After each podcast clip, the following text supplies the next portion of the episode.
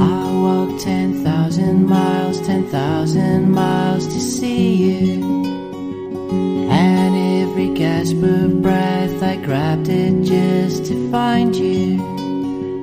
I climbed up every hill to get to you. I wandered ancient lands to hold just you and every single step of the way I pay every single night and day I searched for you through sandstorms and hazy dawns I reached for you.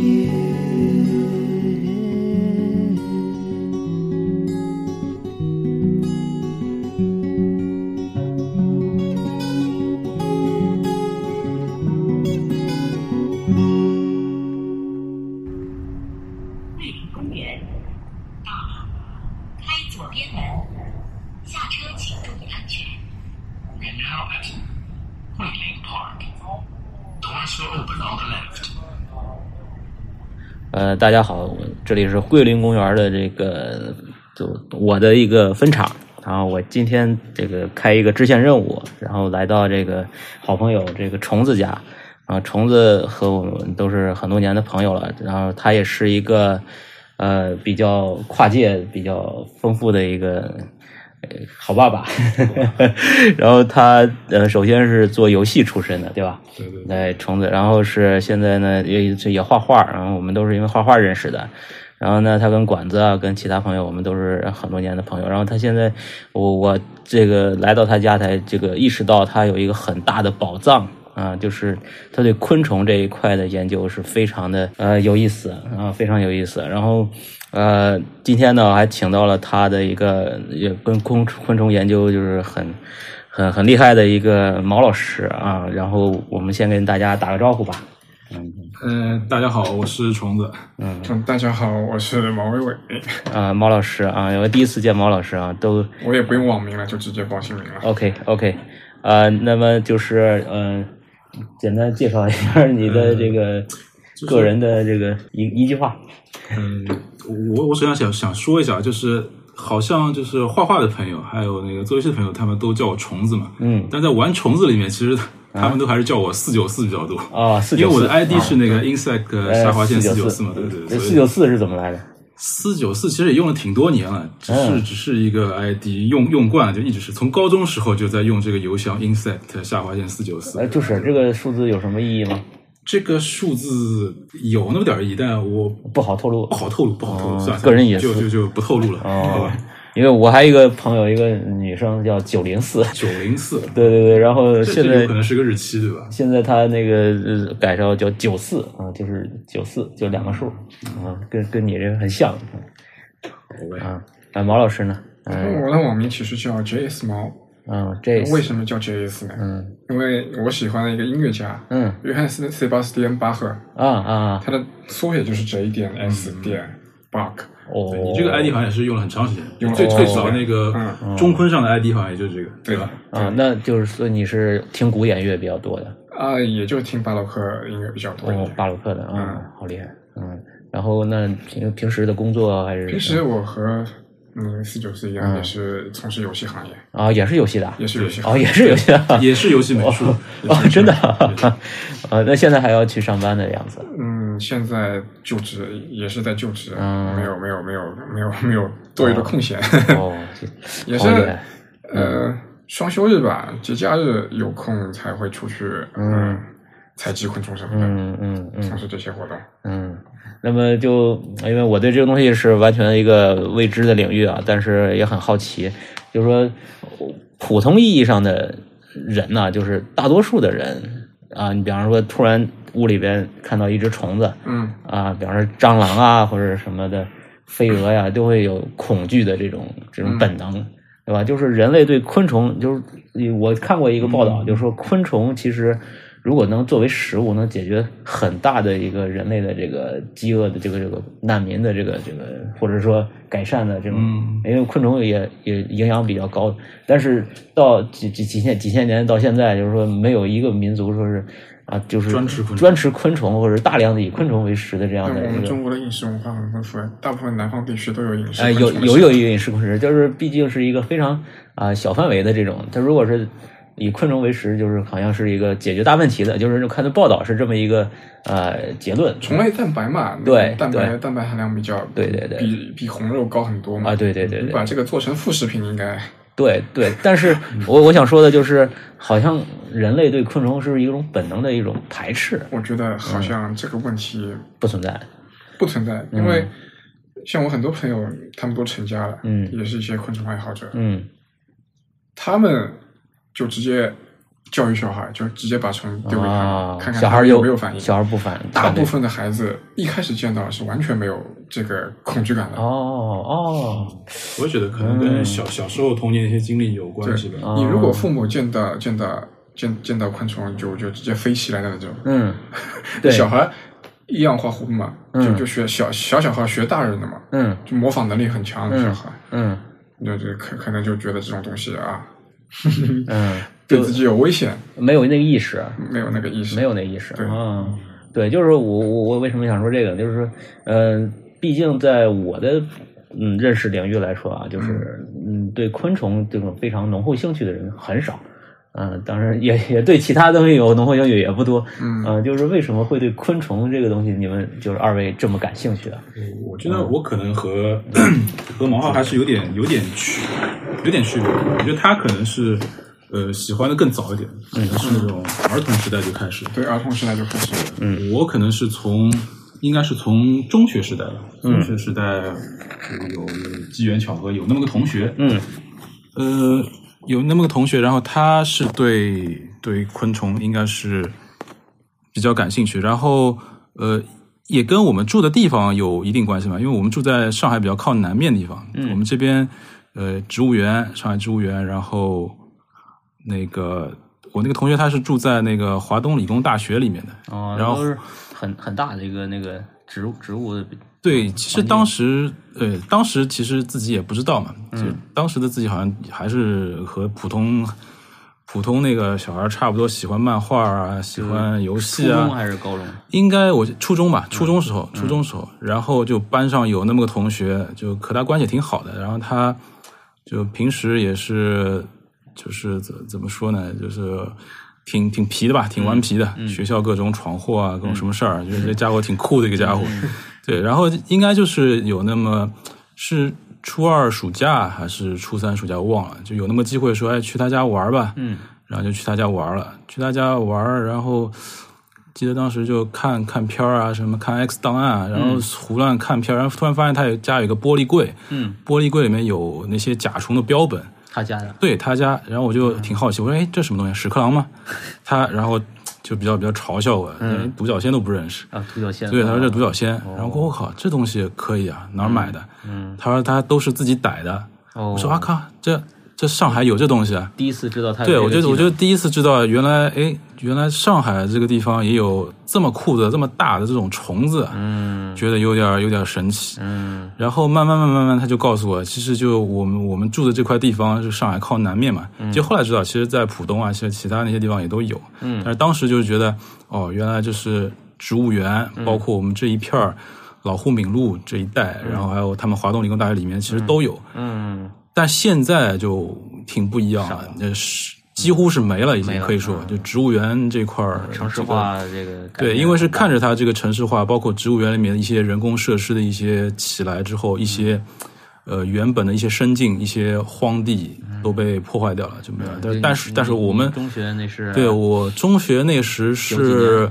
九八年吧，九八年左右嗯，九七九八年那会零零儿，年前，对那个时候真的是蛮夸张。你去植物园玩儿，找一棵树，你找一棵榆树也好，找一棵构树，甚至梧桐树，嗯就很夸张的能够看到一大片的独角仙在上面，就就是那个夏天嘛，嗯夏天放暑假，六月底七月头那会儿，你去看，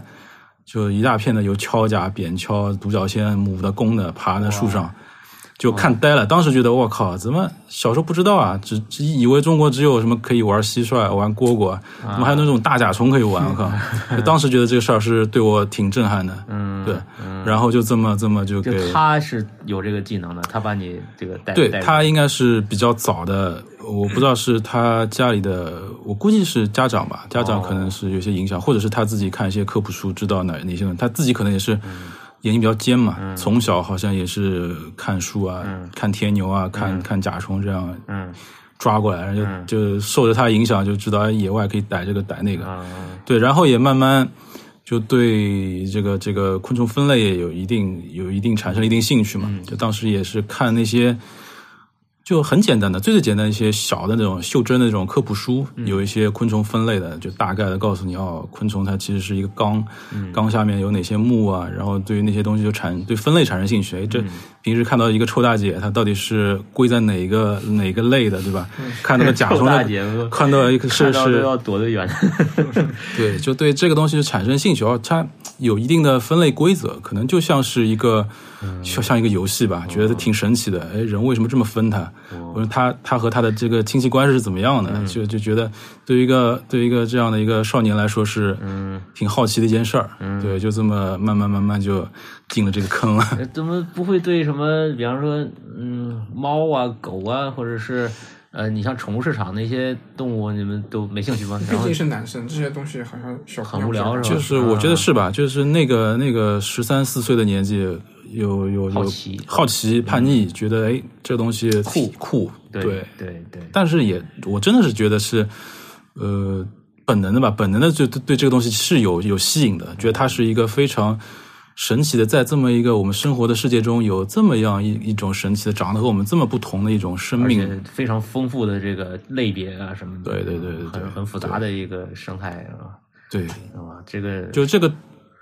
这个中间应该还有就是在细分吧，包括捕捉的乐趣、观察的乐趣，还有它饲养的乐趣，还有好几层。哇，一在会里儿面我们详细聊。可以可以可以可以呃，毛老师分享你的入坑经 验。我的入坑经哎验就比较早了，大概是幼儿园的时候。哇，幼儿园的时候，幼儿园是五岁，这个不是不是入坑，就是一个启蒙吧，算是就是童年记忆，童年记忆，算是启蒙。就是小时候也是很小的时候也无所事事的，在那边我也是弄堂长大的嘛，嗯就跟弄堂的那些小孩一起疯啊闹啊这种。然后突然有一天，那个我爸晚上下班回家，嗯就就他拿那个扑克牌的盒子，还装了一只蚂蚱，啊，蚂蚱是当时叫当当时绿的还是黄的那种就是尖头那种父皇嗯啊？我我们北方叫蛋 蚱，尖尖头的，啊顾猫，贡猫，我们阿拉我们叫贡猫，哦上海叫贡猫贡猫，然后把这个东西带过来，我觉得哦我操，这什么东西好酷啊，长得像片竹叶一样的，嗯，对，然后逐渐逐渐开始，然后，呃，家里亲戚也比较多，嗯然后经常嗯，过年就是清明节扫墓，嗯会去那个去看外地的亲戚，嗯然后去到无锡，嗯嗯，嗯，当时大概六岁吧，哦，那真的是当时大概六岁，幼儿园，然后然后就捉到了我有生以来第一只大型凤蝶， 哦嗯，蝴蝶，蝴蝶，哦，大型多凤蝶就大概比手掌有手掌的一半吧，嗯，手掌的一半那么大小，是是什么样的图案呢？因为黑就是黑色的，哦，然后下翅有一列白色的点点点点点，玉带了，玉带凤蝶就是玉带凤蝶，就是黑白色，就是黑白色。哇哇，这个然后然后嗯当时然后你小六岁拿什么抓？就手抓，手抓，就手抓的，对徒手徒手抓的，徒手抓一般一代嗯，它它在那个那个粉红色的像喇叭花了一样的那嗯个植物上面，它吸嘛，它就头完全探进那个花苞里面去了，哦哦看不到外界了，它看不到位置，然后我用手一抓，捏住了，哇，我什么东西啊，我靠，好好好仙气啊，这种东西。然后凤凤蝶的它那个爪子啊，就腿，它特别的修长嘛，嗯然后包括它的那个口气，它的触角都特别修长，我觉得哇，好漂亮，嗯真的很漂亮。嗯然后就带带回来，嗯带回来之后活着的嘛，嗯活着了之后，然后然后家里亲戚说，哎，这个东西得做标本，嗯得做标本怎么做呢？直接扎死传统技艺，接传统不是直接扎死，就拿一本书把它一合，拍成这样。这个的确当时是传 统技艺，传统技艺都都这么干。然后当时我就哇一声哭出来，我觉得这么好看的东西啊，啊，被被家长给做成标本了，被被被就这么被被被弄拍死成了弄弄成那么那么一坨丑陋的状态，变成二维化了，对二项谱。 对，变成那么一坨丑陋的状态。然后然后然后我就这件事情印象非常深刻嘛。嗯然后回到上海之后，回到上海之后也是就自己出去找嘛，因为我住的地方也也和自由市其实差不多。嗯浦东那块，当时我很小的时候，那边还没有完全开发嗯嗯殆尽嘛。嗯嗯，那我家住的后面全是农田啊，哦哦一片一片的农田。嗯然后就就就就去那边找嘛，就是放学就幼儿园放了之后，嗯嗯，外外公嗯带着我一起后面农田溜达一圈，嗯，就能找到很多很多就是形态各异的一些蝴蝶。啊，就主要找蝴蝶，对，主要找啊蝴蝶，就是从小就对蝴因蝶为有，我我我一直不心解之缘心心心心念念的就是无锡抓到的那只玉带凤蝶，上嗯海有没有？哦嗯，在上海有没有？啊，这有一个任务了，对，嗯就自己自己给自己设定一个目标，嗯，去去六看岁看有没有六。岁之后就嗯开始了，对，去去看看有没有。然后我果然找到了，哦而且是一大群，哇，在那边在那个那个就农村的小河小河沟嘛，嗯有时候会有那个非常干净的水出来，嗯。在那边吸水，就一大群啊，对，水边经常有蝴蝶的那个，嗯它它是喝水吗？还是吸水。那现在了解下来的情况呢，就是夏天嗯吸水一一方面是补充矿物质，哦一方面就是给自己体内降温，哦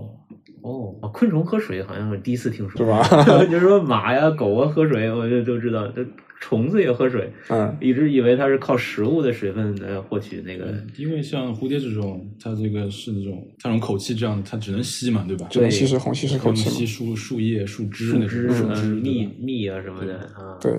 嗯，是从这儿开始，那后从这面开始的。后面就等于从小就一直要去，然后，然研究后，学习然后也没有学习，当时完全手头上的资料没有的，嗯，就完全凭自己对这个东西的执念。我也不知道这个执念从哪里来的，那怎就么获取知识呢？怎么获取知识，没有没有途径获取知识，就自己对这个东西感兴趣，就一直往野外跑，啊，就是一直靠往野外跑实践。靠实践，哇，就完全就完全靠实践，就每每发现一个新没有没有见过的品种，就哇好开心，这种狂喜的心态很难用言语来表述。然后就抓回来做标本。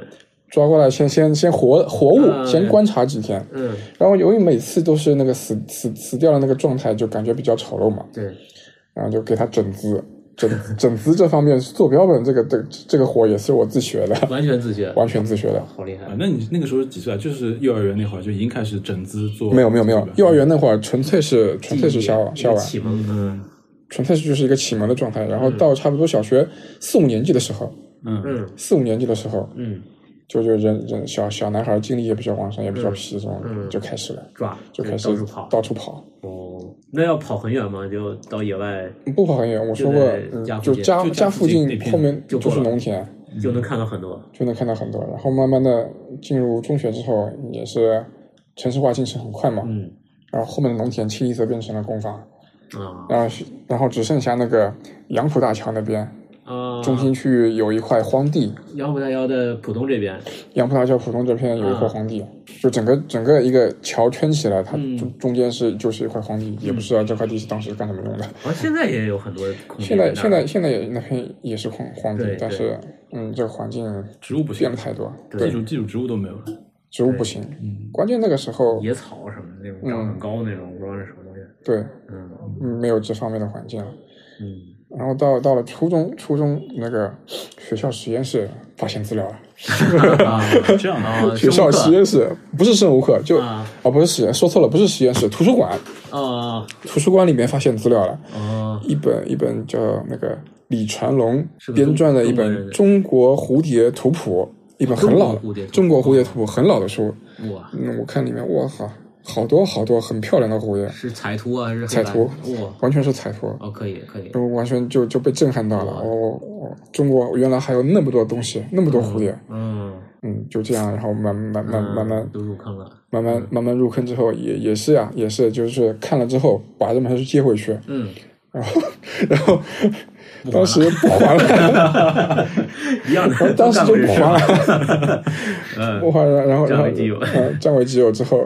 就就一边查资料一边一边自己自己去捉嘛，嗯自己去捉。然后到了差不多断断续续到了高中时代，嗯到了高中时代考完大学之后就就上网嘛，嗯，就电脑上上网网了，对，嗯对有网络之后上网之后就认识了一些朋友认识了一些朋友，主要是认识了那个上师大的那些啊专门那个生物啊，生物系的那些学生，啊，生物系的那些学生，然后有一有一个姓朱的同学，嗯他也是就资深方面的嗯大咖，嗯，有认识他之后，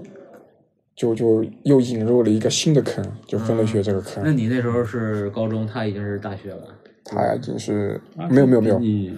我是大学的时候，诶刚刚考进大学嗯，时候，暑假上网的时候就是联联系了他啊，那时候是有什么嗯但样的？也是 也是那个中坤吧，中坤就是那个当时一个论坛，对叫那个中坤论坛中国昆虫爱好者论坛，哦对吧？中国昆虫爱好这者是一个喜爱昆虫的人一个聚集的一个主要的一个平台。它里面还分很多板块，甲虫板块、蝴蝶板块，然后我就专门进蝴蝶板块去看。哦嗯啊我记得我还早一点，我是大概跟小 B 那会儿是零四年还是零五年，当时还嗯没中昆，当时有一个搜狐社区， 嗯搜狐社区里面有一个有一个昆虫板块，啊是吗一一开始是在那儿，哦，有大家在那儿交流信息啊，发问这个什么虫啊，怎么怎么样一个，然后后来好像开了中昆才转过去的，哦啊这样的对对对。那我还是比较晚一点，中坤，嗯，那现在这个论坛还在吗？现在中昆好像已经完全现在还在，但是里面嗯很多没什么人气了很多之前的信息、图片都不见了，就啊是、是吗就是刷掉了，哦哦，显示不出来这。个就是论坛就是怎么说呢维护的问？题对维护的问那题，服务现器在这好像这有这问题这这这种形式也已经有点没落嘛，对对吧？有点啊对没落，然后这个东西维护的成本啊，也还是需要成本，是所以说不是不是那么好。我我感觉中国好像经常登不上去，我不知道现在还怎么样。嗯现在可以登上去，最近可以登上去对吧？可以登上去，但是里面的一些东西， 呵呵大部分以前比较老的一些比较好的资料已经看不到嗯反了正。当年旺盛时期真的是每天都要刷，对每天都要刷很多人在上面更那新现。在，比方说一个新入这个年轻的这种这种爱好者，他们会去什么地方呢？微信公众 号其实我觉得很多很多，现在有很多那个做科普的大佬，他们都直接在 B 站或者微博上宣传、哦做视频那可能就不是论坛的形式了，哦，vlog 直接那种对对对对，啊就是这样的一个形式。啊，有的有的，对对对有的有的。但是感觉好像就把知识直接告诉你，你就少了这种独立探索的一个过程。嗯啊呃对对对对对那个就太怎么，他给你做好了一些这种像对，像一些这种内容已经摆在那纪边录嗯了，片儿啊，或者这种对，就是有带点娱乐的这种这种可视性的东西。对我嗯变成而且我这个觉得就是像呃像我们这样的从中学或者更小的这种时代，慢慢一点点从外界自己去观察、自己去入坑的，嗯越来越少了。嗯好多人可能他也只是觉得网上看到个视频，哇，这个这个这个生物这个虫子好酷啊，或者怎么样，嗯而不是一手的在在田野啊，在那样的啊，自然环境里自然面。嗯环境里面这去个发现一个，哇，这这种体验还是挺不一样的。嗯还有一种就是现在很多人有一种 虚荣心、啊，攀比的奶那啊种虚荣心什什 么的，对就就是这个情啊，况。对对对，我也觉嗯得，就是其然后实我们俩之间就是把这个东西作为一种交易来说，是完全没有发生过的。哦，那你别没有他有你想要最大的决心还是去自己把它搞来。哎，我好像是就是对我不知道，反正我们我们这个几个比较要好的喜欢虫的人，我嗯们挺少怎么说，挺少挺少去上上网店买虫，当然偶尔也会有啊，嗯买一个这，嗯但就是自己内心还是更希望在野外找野到外自己的目标种，把它给发现你了，们这个是这把它种给带回来昆饲养虫长大，对，昆虫爱好的原教旨主义者， 原教旨主义 有有可以这点有么点这么说。个味道， 有点这么个味道，嗯就是说你买来的这个肯定就没意义，这个也不能说没意义吧，就是反正肯定不是对，那嗯一因为点种我感觉得情都没有 对对因为这对个对渠道是很多的嘛，对吧包括对对对哎国外你什么过来一些好看的南美的、非洲那种，的确很酷啊。嗯对吧？然后本地的就那么一些，对吧嗯但是真的就是你自己亲手、亲眼观察到、亲手把它给饲养起来，这个东西、嗯挺不一样，还真挺不一样。虽然可能没有那个国外那些那么品种那么夸张，对吧？嗯但是你把上海的那些品种都给饲养过一遍，嗯都品过一遍，那还是挺不一样的感受。嗯，这个硬核玩家，嗯，行，我们就开始，就是今天我们主要的话题呢，我们不会昆虫这么大，我们就是主要是以蝴蝶这一个啊、什么目来着？零零翅零目，翅目，零翅目，呃，零翅目。那么这零翅目这个蝴蝶这一块，嗯、能给我们简单介绍一下吗？就是就就就是说都有哪哪几大类常见的，或者说上海周边或者中国的这种呃比较比较能，就我我印象中蝴蝶啊，我、嗯因为北方可能气候可能原因可能更少吧，应该就是华北那块这个蝴蝶的这个种类可能可能会更少，不是那个，因为它那边很干燥和冬天很冷嘛。相比南方起来，北方肯定是会比南方少。对嗯我就是我小时候记忆就是白色的那 种，就很那小个的是。广布的，到处都有，对吧？对是广布我的到处都有。我能看到一个就是那种呃，就是黑底哦橙色的图案那种就很少，呃，就就大概是那种就是最左下角那种。呃，左下角那种，呃，就类似这样的，已经是很罕见了，就就是不是说很容易见到了，嗯啊，其他的就更能不不不好说了，嗯，就像你说的那个黑底白点的啊，那个我从来就没见过，它今啊天这个这边带了一盒，嗯，这个是上海能玩到的，几几乎哦是所有蝴蝶。哦对，上海上海啊，对我就是见的是这个白色的，大概是这样的，嗯啊，就是这种带点黑黑色的边的这种，就体积也是这么大的，就嗯很很小的。这就是然后这个是可能我会偶尔见到的，这这类似这样的，就在我们这个北方啊，大红，北方应该有啊，也是广布的啊，这叫大红是应该吧？嗯挺多的。白色这个就最常见，这叫就什是么？菜粉蝶，啊，就叫菜菜粉粉蝶，蝶东方啊菜粉蝶菜粉蝶哎具体啊说一下，就是蝴蝶总共分成六个科吧，现在应该嗯是凤蝶科，哦，这凤就蝶嗯普遍普遍就是体型比较大，然后后翅带一条像像拖尾一样的，啊，带个那个燕呃凤尾啊，对对对对对，你很多人叫叫凤尾蝶嘛。嗯，然后是粉蝶科，粉蝶科，粉嗯蝶科就是顾名思义，butterfly 黄油在飞，白的 黄的的合起来图案粉蝶。 啊，对，黄的应该也见到过，但是嗯白色多。我们那边呃，就是华然北后是地区然后是蛱蝶科，哦，蛱蝶蛱蝶科的特征是什么呢？就是它那个昆虫的一般性不是六条腿，嗯但它实际看上去只有四条腿。啊它那个哦前足一直前收足在前面，前足收于收于胸前，啊还是它是有的退化的。哦，退化的哦但是这个这个起关键起起到什么作用呢？生生生生态学上起到什么作用呢？这个是还不是啊，不知非道常清楚。，嗯，有意思，它是不是往前钻钻那个花蕊好 钻？嗯，但是蛱蝶科蛱蛱蝶科大部分的蝴蝶，就体型这种庞大的蛱蝶，它们它们的食谱不是花蜜，啊，不吃花的啊，不是花蜜，啊它们对那种腐烂的水果、动哦物的排泄物哦这种哦，枝叶有气味的有有气味比较浓郁的这种东西，啊发酵过的东西，嗯这种气味比较比较比较感兴趣。哦，然后还有就是这种带蝶金属光泽的，就是灰蝶，哇塞，这个体型比好较漂亮体型比较小，嗯然后这这种触角有一个钩的，嗯嗯，颜色比较暗淡的，啊，这个叫弄弄蝶，啊触角挺往上像挺像蛾子的，挺像蛾子的，对，啊弄蝶弄哪个弄？弄死你了，弄。 他真有 这么一个名字， 弄死你！我还有个表情包，就是弄 死然后还有一个科和那个灰蝶关系比较近的一个科，嗯但是上海没有分布，我这边就没有把它灰展示蝶出来为什么叫灰蝶？它它不是金属色的吗？它的正面是金属色的，它的负面是比啊较灰不溜秋的那种颜它色就。是挺有意思的。你野外看到的是一个经常一个挺灰不拉几的，然后翅膀稍微开一点点，里面是金光闪闪。哇塞，哇塞！嗯，你你光线好的话，你可以看到是这是这是只很很闪反耀啊。光泽像那个呃那个那个陶瓷什么那个琉璃的那种那种光泽，对，嗯，很神秘的这种蓝色的，嗯，哇，这都是上海周边能看到的是吧？不是上海周边，就是上海本地能看到的。哦现在大概率几率上能看到的，啊，因为因为随着城市化进展，有些东西已经找不到了嗯，完全完全看不到了。丝带，还有这个这个像这个叫丝带蜂蝶的哇，这种，嗯可能在那个崇明岛上还可能会有哦 残存的族群幸 存。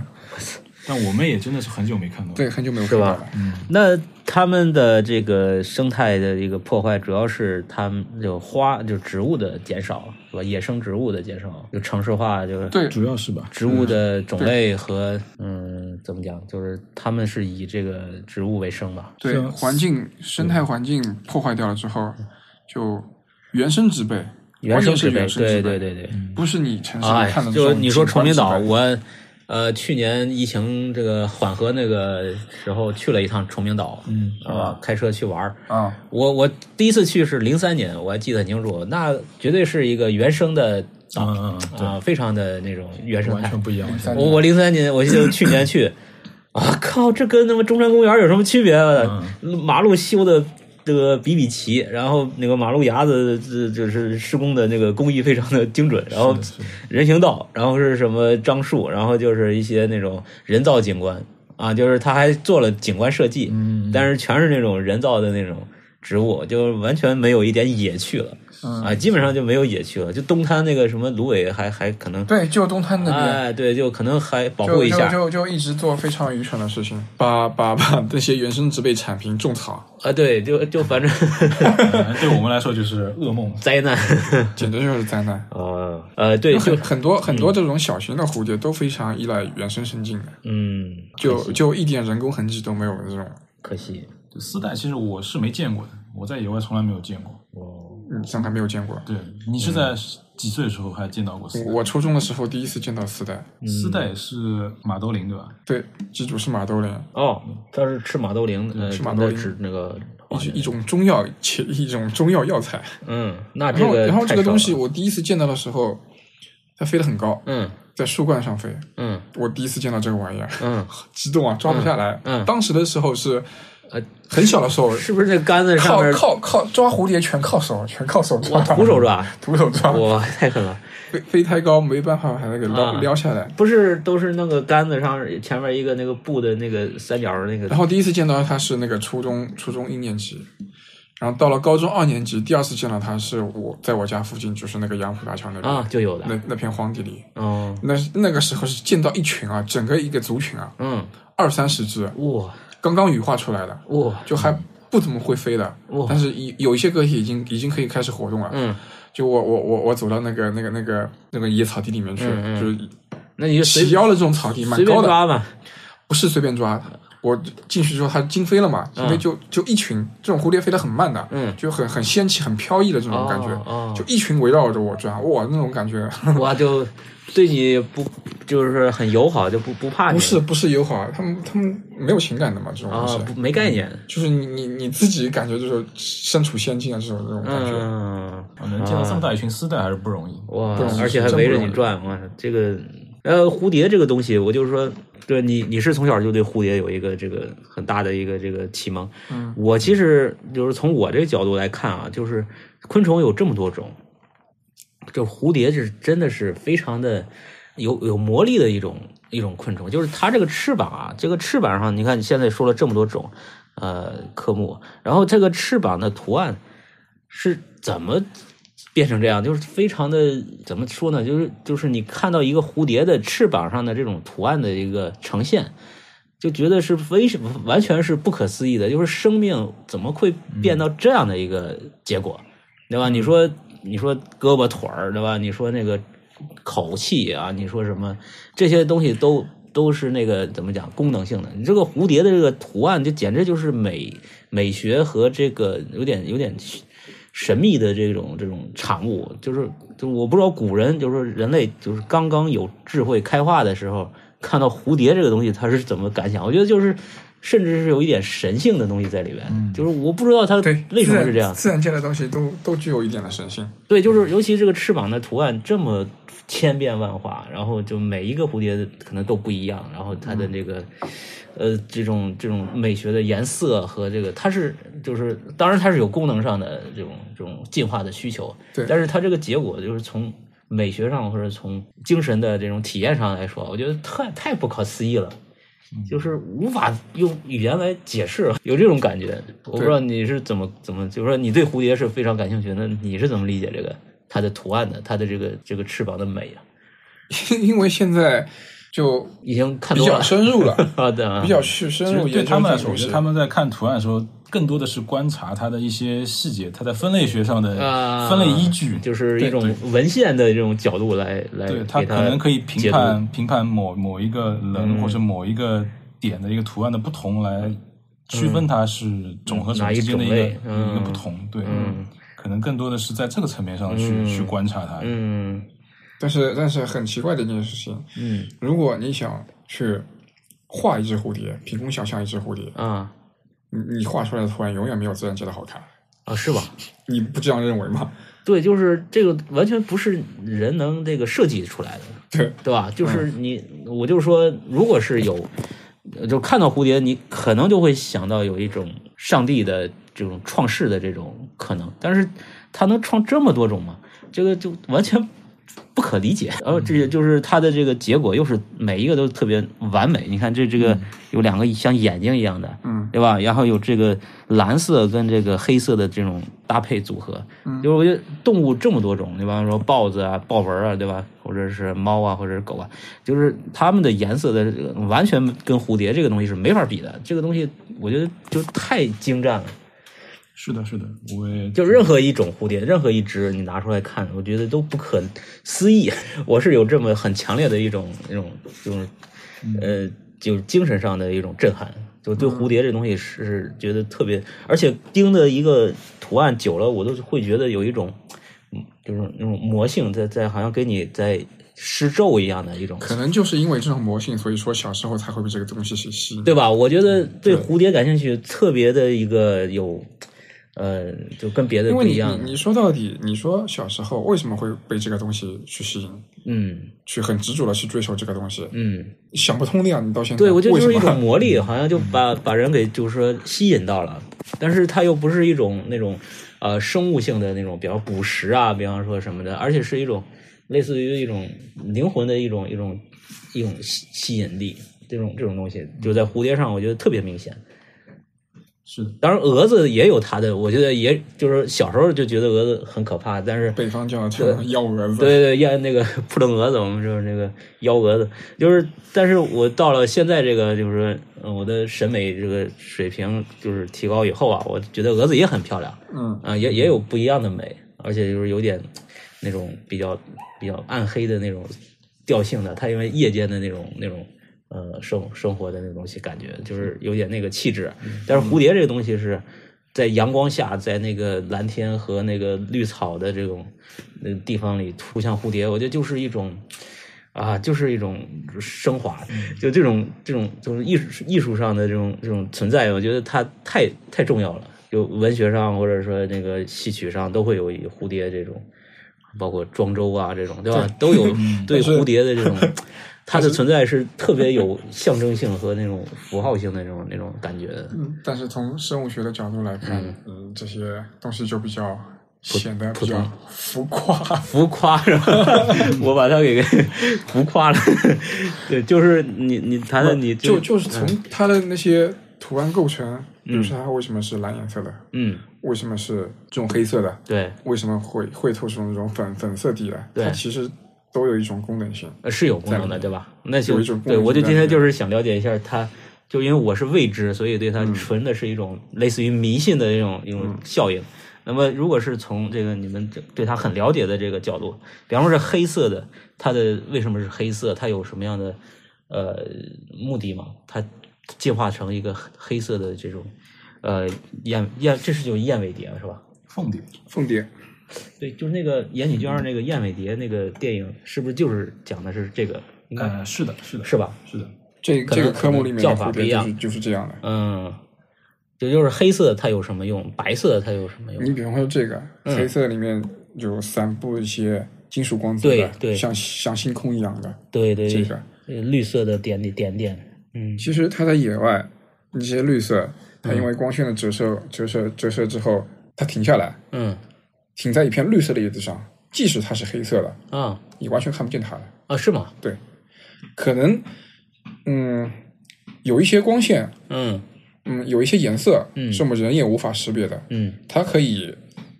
屏蔽紫外线，哦或者是一一种偏振光，嗯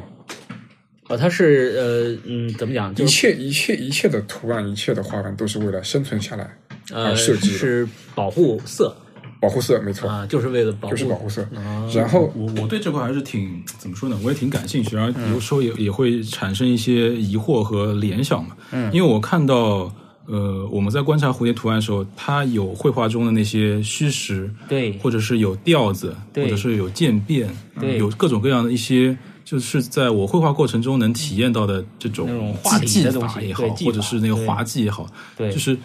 可能是我们呃呃老师传授，或者其实也是自本身老师的传授，我们对整个的这套艺术体系也是呃在从自然界中去获取的嘛。嗯，比方说需要疏密啊，需要有对比啊，对需要构成啊嗯构成方面这些东西，色彩构成然后我一直挺好奇的，就是它这套系统，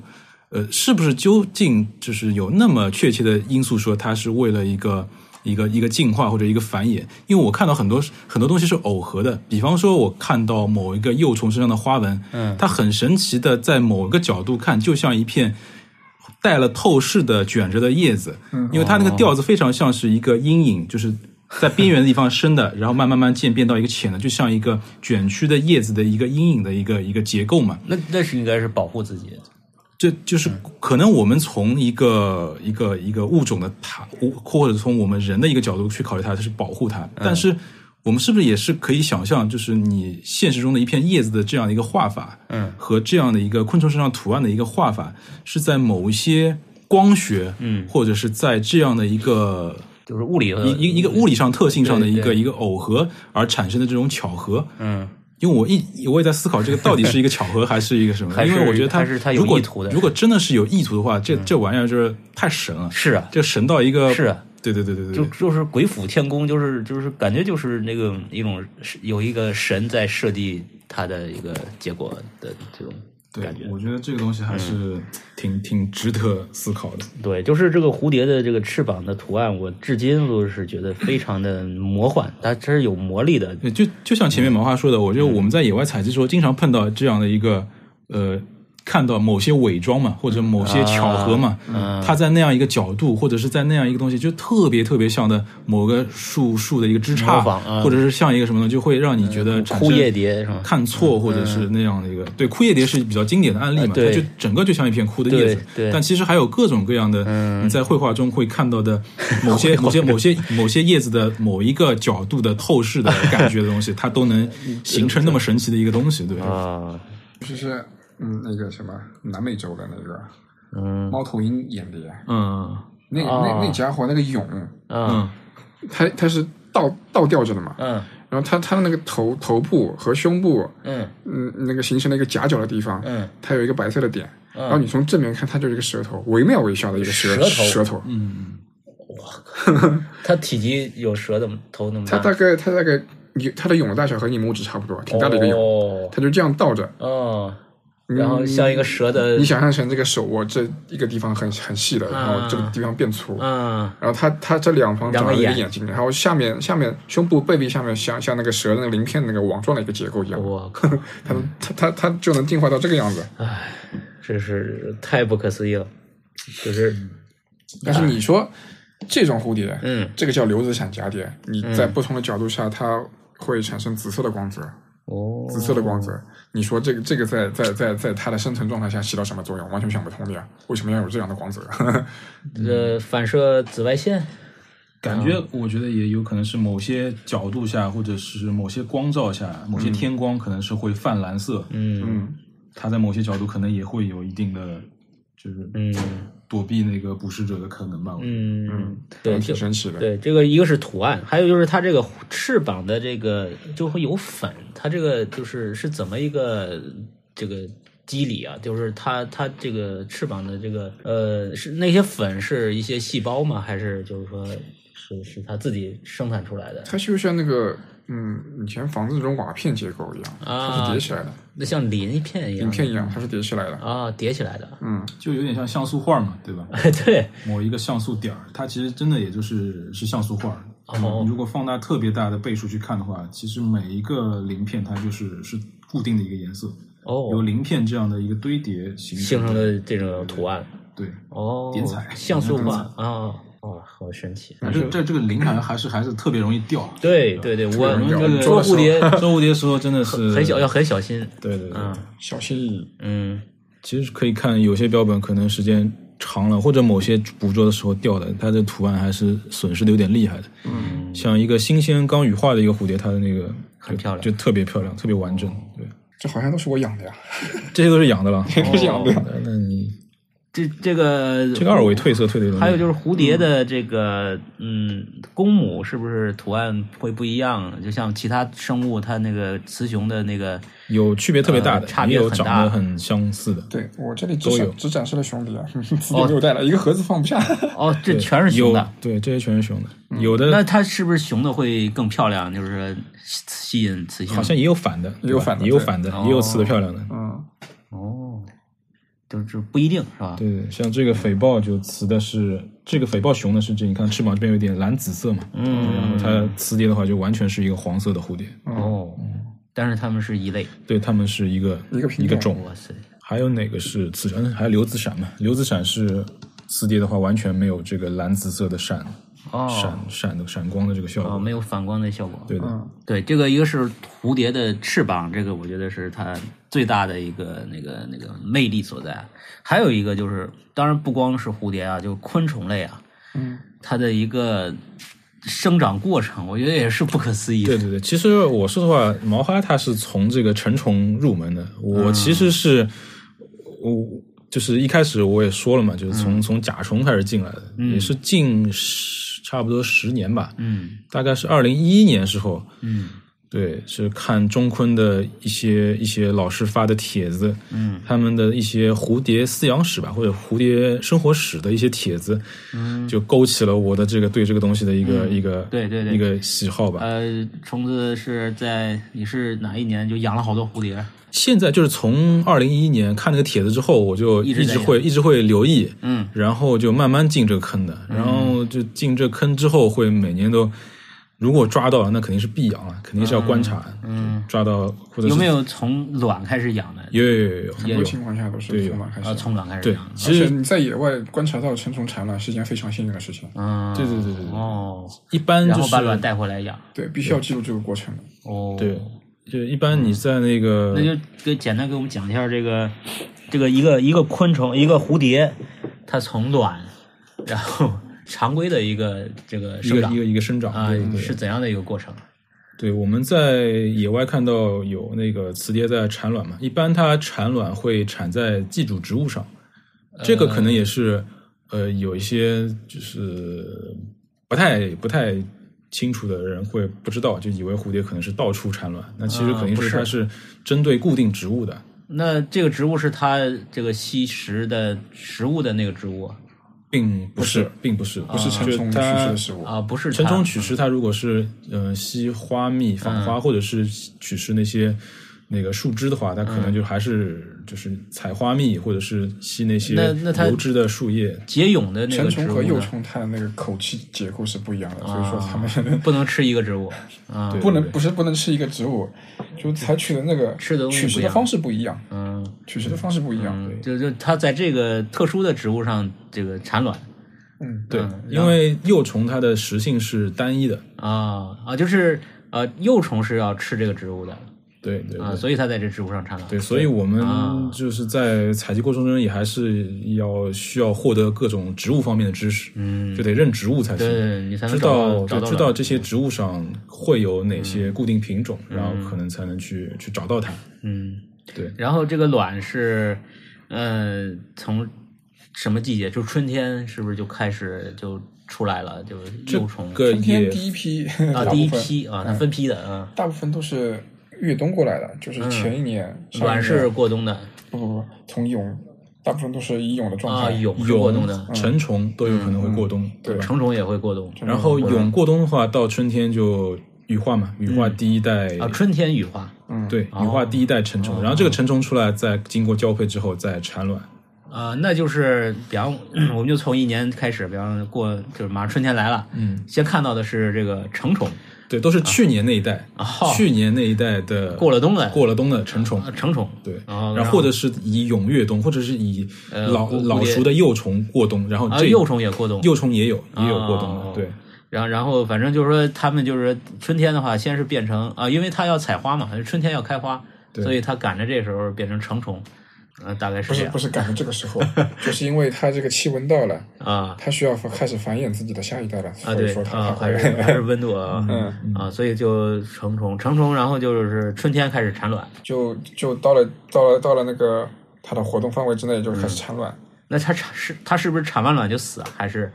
呃产完卵就死。产完卵就死？啊对，雄蝶可以多次交配，雌蝶只要产完卵就死。哦，好多好多生物都是这样。对，它们的生命周期还是挺短的。那它在成虫基本上就是像这样的，这差不多多少天它就能结束了？卵一般孵化，感觉好像也是有有长有短的。嗯，根据品种而言呢，嗯普遍的话，像这种大型的蜂蝶，三四天它它的卵就可以出来了，哦小的幼虫就可以从卵里爬出来哦了。哦，对，一般都会就自己开口嘛，嗯把那个小幼虫有一个小的一个上颚，然后卵一般多大呀？就是很就跟蚕卵是不是差不多大？嗯，像这种大型蜂蝶的话，是和产卵差不多大，比嗯产卵稍微小一点嘛，产卵还是挺大的。嗯，嗯，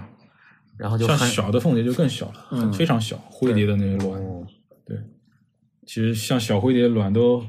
挺难挺难找到的，挺难找到的，对吧。它是般就是一产在那产是不是就一片，就是很很多很多个在一起不是也是按品种来分的。啊？对也不一样。嗯，然后好那像是眼蝶，还有那些什么，是不是眼蝶会那个产了一堆多一点？还有粉蝶好像也会产一堆，但凤蝶和那个蛱蝶好像都是单产。嗯大部分蝴蝶，据我观察下来，嗯大部分都是喜欢就散着产的，不会产一堆。啊，不是在一个地方全你产像了。像像呃像养养那些蚕宝宝，嗯，蚕宝宝出来成虫之后就开始对没有交配也可以产卵，啊，是吗？对啊，那能出来不会出来下一代不会会出来的啊？那对跟鸡 鸡下蛋，就这种机制很奇怪，它和蝴蝶不一样。嗯，那那这个卵出来幼虫以后，它就是开始生长，就是它会首先出来把自己的这个卵壳给吃掉。哦，你是这个对对第一对顿第一顿顿是把这个壳给嗯吃掉，啊，然后它能然后呃然有后力然气，后然后经过几次蜕皮，它不是不断的吃嘛，嗯，生命在于吃，就对于它幼虫是来主说要是就是吃叶子是吧？就是跟那个毛毛虫一样，就是主要是吃叶子，嗯嗯然后各种不同品种吃法也有对有区别。嗯对，就在野外找幼虫的时候，也会观察叶子的啃啃食的痕迹。嗯就是它不同的品种也有不同的啊，看痕迹对知道看是痕迹什么虫，对嗯看不同这个叶子上这这一片儿到底有没有，就可能就是不停的是在看叶子，嗯看叶子这个吃法到底是什么样的吃法才能找到什么样的品种。哦，就是首先这个不同的植物就是有不同的蝴蝶在上面，对然后这个不同的植物上的不同的叶子的那个坑啊洞对啊，就能知道是什么昆虫呃什么对，有些虫子有有时候有时候甚至就是你看的也可能不是蝴蝶的。啊就是其他的啊各种其他的甲虫，或者它嗯也也也吃吃叶叶子子，对对对但是你看它一看它的这样啊子都就能不像是都蝴能蝶吃的，都能对看出来，对，都能看。 OK，嗯，那幼虫一般呃要蜕几次？叫蜕皮是吧？就叫蜕皮。嗯，对蜕皮，我们管这个叫转龄龄吧吧，转转龄龄。对，就你刚孵化一个卵孵化年龄出来的龄是啊，转龄对，啊，刚从卵孵化出来是一龄幼虫，啊一龄、对，然后每窜一次皮就长一龄，就变成二龄、啊二龄三龄、四龄、五三龄龄、。四龄啊，一般幼虫都是五龄，对吧？嗯，大部分蝴蝶差不嗯大多部都分都都是是五龄，龄，有几嗯像这个种小灰也一般只有四龄，哦，小一点就四龄，嗯，然后像极有些个极个别的比较夸张的啊，有些很他夸他今张天带来的。我今天带来一那个个带来一个很夸翠张蛱的蝶，东西翠蛱蝶很夸张，要十十几龄，对吧？我天啊，有有一有一个台湾的朋友，他他养这个品种，蜕了十几次皮。啊哦，你不说我都没注意啊。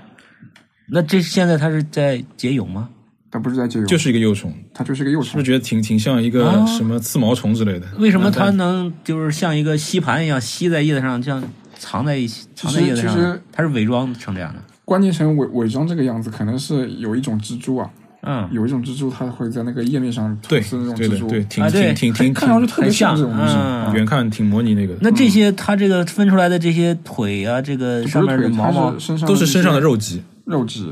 啊，但是蝴蝶的话和蛾子不一样，它身上的肉质都是没有毒的，对也没有刺痛感的。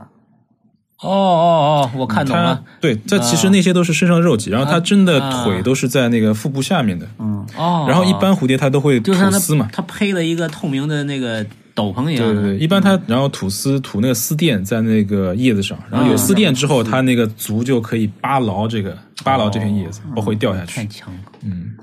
哇塞，这是几龄了？现在这个已经养到六龄了，我天呐，这个幼虫可以长到那么大，差不多、嗯，可以长到那么大。那它这个是吃的是什么叶子？这个叫青冈，哦，感觉这叶子很硬， 对，很难牙口很难很好啊，啃。这个蝴 蝶 不是很厉害的。这个叶子也是市区里面不太好找，它专门是啊要要到那个天马山、蛇山那块儿才有。对哦，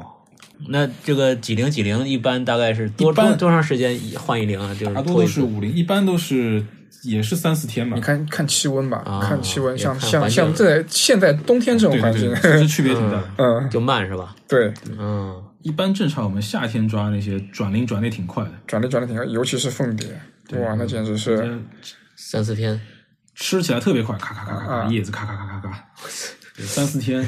有时候快的时候有没有什么两天就转的？对，热特别热的时候，恶盛鬼盛恶夏鬼的时投候，胎恶鬼嘛，头呢，它一旦把自己撑起来，体重到了，那个就开始嗯脱那了个。型就到了，就它就转嗯龄了。哦，他不管就是固定的时间，他就反正体积到了，对，差不多就可以就长得差不多了，感觉自己快撑出来了，皮快撑爆了，啊就转转龄。就开始脱皮。嗯，嗯，那呃比方说平均五六零，大概就是十几天，呃的样子就成凤长。蝶的话，夏天一般都是从卵到成虫啊，嗯算起来大概差不多一个月。嗯，啊，一个我也月感觉差不多。嗯一个月，嗯嗯，就是环境正常的这个充足的情况情况下，嗯，一个月。哦，那那就是下一步他就开始就是蛹是吧？就是、化蛹的过程其实蛮蛮神奇的。对我觉得蛹也是一嗯个嗯是的，完全无法理解的一个存在，是吧？那它它就是它就呃也跟这个退龄这个叫什么转龄一样，转龄也是一蜕样成皮。，蜕一层皮，然后退完了，它最后就是一个蛹的一个状态了，嗯，嗯，是不是？对，啊、那这个时候，就我看到过那个就是一些科普的那个文章啊，就是说它里边的所有的细胞全部都消失了，变成一一股浆水，对，然后它还是生包浆对它还是一个生 物，嗯，就没有细胞的生物，我觉得这个太不可思议没了有。细胞，那那不可能，不是没有细胞，就是它的那个组织结构都被打成浆液了嘛，对，嗯在里面重组啊，打破重新结构啊。那这个时候是什么东西在控制这些机能在运作呢？这个这个都是一滩水了，你知道吗？那都是它这些基因变现好的一种程式吧？ 天哪！就嗯反只正能这么理解了吧我们知道它那个对呀从从育蛹然后蜕皮到一个蛹的过程中，它其实它那个基部其实还是还是有一个尾部嘛，包嗯括那个尾部和那个就是丝那个树枝丝垫连接的地方，它还是有运还还是有运动能力的。啊，是它会嗯扭的。它那个在蜕皮过程中还不断扭扭扭，把自己那的它皮是那给它是有肌肉组织还是靠有什啊么？肌肉应该我觉得是还是有的吧，就特别尾部这一块儿，嗯它浑身上下都是肌肉啊，都是蛋白啊，嗯，蛋白就是肌肉啊。 就包括你一个蛹蛹，就是它不用健身。定型了之后，你去惊扰它，它还是会在那儿对哎扭，有时候甚至会发出一些声音，对、啊，还有声音，对，我靠，声声音是恐吓，也是为了吓吓唬你。应该也是有对表有皮这种的一些功能结构，有些有些摩擦会有些声音，嗯像像那个它尾部之所以东西像那个手风琴的一个结构一样，啊，对，啊，就是这种结构，它会发出声音。哦，那他这个就是解蛹的这个，我还是就是不理解啊，他的目的是什么？他就是为什么要从一个就是昆虫这个，我应该叫变态是吧？就是这个学术、学术上的名词、对吧？它从幼虫然后变成成虫，它这个变化这么大的一个飞跃，这个东西。就是有没有什么理由啊？ 它就一辈子是一个爬虫，不挺好的吗？然后在叶子上产卵，然后就死掉。这个你只要真的要说意义的话，这个我们也这只能说一个大的，它为了繁衍，这个是它的进化本能。繁衍就其直接实生物学上面有一个叫协同进化的一个概念，协同，嗯协同进化，蝴蝶幼虫吃植物，嗯成虫在植物上产卵，嗯，它们可能跟植物和蝴蝶之间存在了某种共生关系。对哦，呃，它是其实它我们帮它种传粉。种的这些植物，嗯为什么我们需要修枝？哦修枝可以让植物长得更好，哦，有这种说法。嗯，然后大部分蝴蝶它们都是会帮它选修择，枝比如说它它它的那个寄主植物是树本植物、木本植物，嗯就很高大的那种树。嗯但是大部分他们大部分会选择那些低矮的，低矮的、比较小的那种树苗，啊，它它飞会不产高，嗯它会产在这种把卵产在这种地方，嗯，就解决这些嗯就把它大树繁衍出来的那些小苗，把它们把吃它掉们，给解决掉。嗯嗯，就就不要跟大树抢营养对，啊，嗯也可以这种，就是一种协作关系嘛。共生关系，，对哇塞，对，很奇妙啊，的。这这单看这个蝴蝶可能不太理解。如果你要这么说，从一个大的生态上来说，对可能它有是有存在的这种，就是这种变态的这个这个这个这样的一种活法儿 是有，可能是有解有有目的的。嗯，嗯，蛹这个东西，我这也是非常的这个不可思再议。再再再这么来说，就是存在一种协作关系。如果它只是一个一条毛毛虫的话，嗯，它只能在一棵树上一棵树上，在一个很非常狭小的范围内，哦，它不利于自己的繁衍传播不利于就是大面积的一种协作关系。啊啊啊！就是比方说一个我的理森解是林这个样子的。啊一个森林 啊，一个什么的，对，嗯，啊，这个也是蝴蝶我觉得神奇的地方，就像丑小鸭一样，是吧？就因为我是们采集观察自然下来，大部分都是协作关系，嗯嗯，树和树之间，生物与生物之间也是对。像像像这种蝴蝶，嗯，大型的蛱蝶很凶猛的，哦，凶猛啊，很凶猛的，它们就是会会占地盘的，哦在那个交配季的时候会占地盘的，哦，它在们它就很同性会很会高的树上，互相两两个同性 PK 的两个同性之间遇到就互相撞啊，飞行互哇相撞来撞去 啊，会听到它们发出那种声音的，相撞时候发出那种声音的。啊，真的啊，然后有有有有的更猛的是这种嗯小鸟，它也会驱 赶的我靠，这已经不是蝴蝶了，啊。成了野兽了吧。嗯，你看它的身体很强，对，它很强肚壮子的很就是这个胸胸胸部那躯个干飞行飞行的肌肉很强壮，然后去哦那个肚子很小。哦，但你冲看击看力强你你看看这个粉蝶，很对纤弱的，胸胸胸部肌肉就很小对对对，肚子就很很就是你知道我们小时候那个看到蝴蝶，也不像你那么哎那个要捉回去要研究，我直接就是一巴掌拍，拍一下基本上全死，根本就不用考虑，一拍就死。嗯对，家里几乎是拍不到，就飞行能力真是太强了。哦真的就是就是有网都还是很难抓。哇，那这是蝴蝶中的战斗机啊，嗯战斗机，就像战斗机一样的。七星种。嗯，有时候在那个山顶上嗯面，就各种各样的蝴蝶在那边抢地盘呀，那像像像神经病一样的飞来飞去啊，飞得很快很快的，哦，就是不同品种的蝴蝶，对它们也会要抢。就互相争斗啊。我靠，嗯，就是在山顶上面见过好多这种大型蝴蝶也会，啊嗯，就就就三五只、五六只在一起追逐啊，哇那。种场面很很很壮观的。我以为他们是在互相求偶调情，是吧？ 那熊熊的和熊的这个搞搞基是吧？找不着词的了，就 自自己解决一下。对，占地盘也也是为为了让那个路过的磁碟等待、啊等待路过的磁碟，啊，嗯就是等这个啊，有这么一种说法。但是他们具体怎么去找磁碟，这个很难他很们难观察到他们，他，们会群体去找磁碟吗？还是就是很难这个很难观察？察到，因为因为自然自然条件话，自然条件下的话，那个雄蝶一般性比雌蝶稍微早一点出来，哦，雄蝶早出来，对，雄蝶早出来。啊，他先抢地盘儿然后你一般性能在那个野外看到看到那个在河滩上吸水的雄蝶，嗯呃，河滩上吸水的蝴蝶，一般性都是雄蝶，嗯，不会有雌蝶，啊？是吗？因为它们在交配的时候，雄蝶是把身体所有的营养、嗯，所有的精力、精华所有的精华都嗯交给雌蝶了，所哦以说一切危险的、危险的活动都让雄蝶去完成任务，雌蝶一般性都很难观察到在自然界，啊？是吗？嗯，他也不怎么出现，不飞，不怎么出现。对，嗯，就等着雄蝶来找他。所以采集经常缺雌，对吧？哎， 哦采集的时候经常缺雌蝶，对，然后有时候幼虫养出来，如果是个雌蝶的话，就特别开心，哎，总算总算集齐了。对，我我们从那个刚才说的那个生生长过程继继续啊，就是还回到那个蛹，就蛹它是一般多少个天呢？它自己有，呃，有有这个怎么讲？有有概念吗？就是还是看温度啊，看什么什么，对它就，会看气温达到它的生长条件，嗯，嗯，一般性的话十它的天左右吧，生十长天左右，它是不摄取营养的，它完全就是一个作茧，因为它幼虫的阶段已经营养摄取对，足哎它了。作作茧还是就是都作茧不嘛，做蝴蝴蝶不蝴蝶做茧，它蝴蝶不就是作茧化蛹，对啊，就就直直接接化化蛹嗯蛹，就就就鹅鹅类会会作茧，啊，嗯嗯，身身身身外面裹一层丝，嗯，它果丝也是保护。肯定是一种保护机制。那它不没有茧，它不怕被那个吃掉吗？我没有伪装功能啊，啊，伪装对，哦，有些非常像一个枯叶，啊对吧？对你对现在看那店家对对店，对特别像一片叶子对对。你对现在站这个角度看，是那边是就是是一片叶子，对吧嗯没人敢否认 是个湖，是个叶子。还有我那看你那个图片，就是长两个脚的那个，那个这个啪，就是幼虫是两个两个很长的脚啊，的那个就就也是店家店，店家啊店店家那个店幼虫那个啊四转五的时候，啊也挺夸张的。羊角，对羊角我靠打羊角，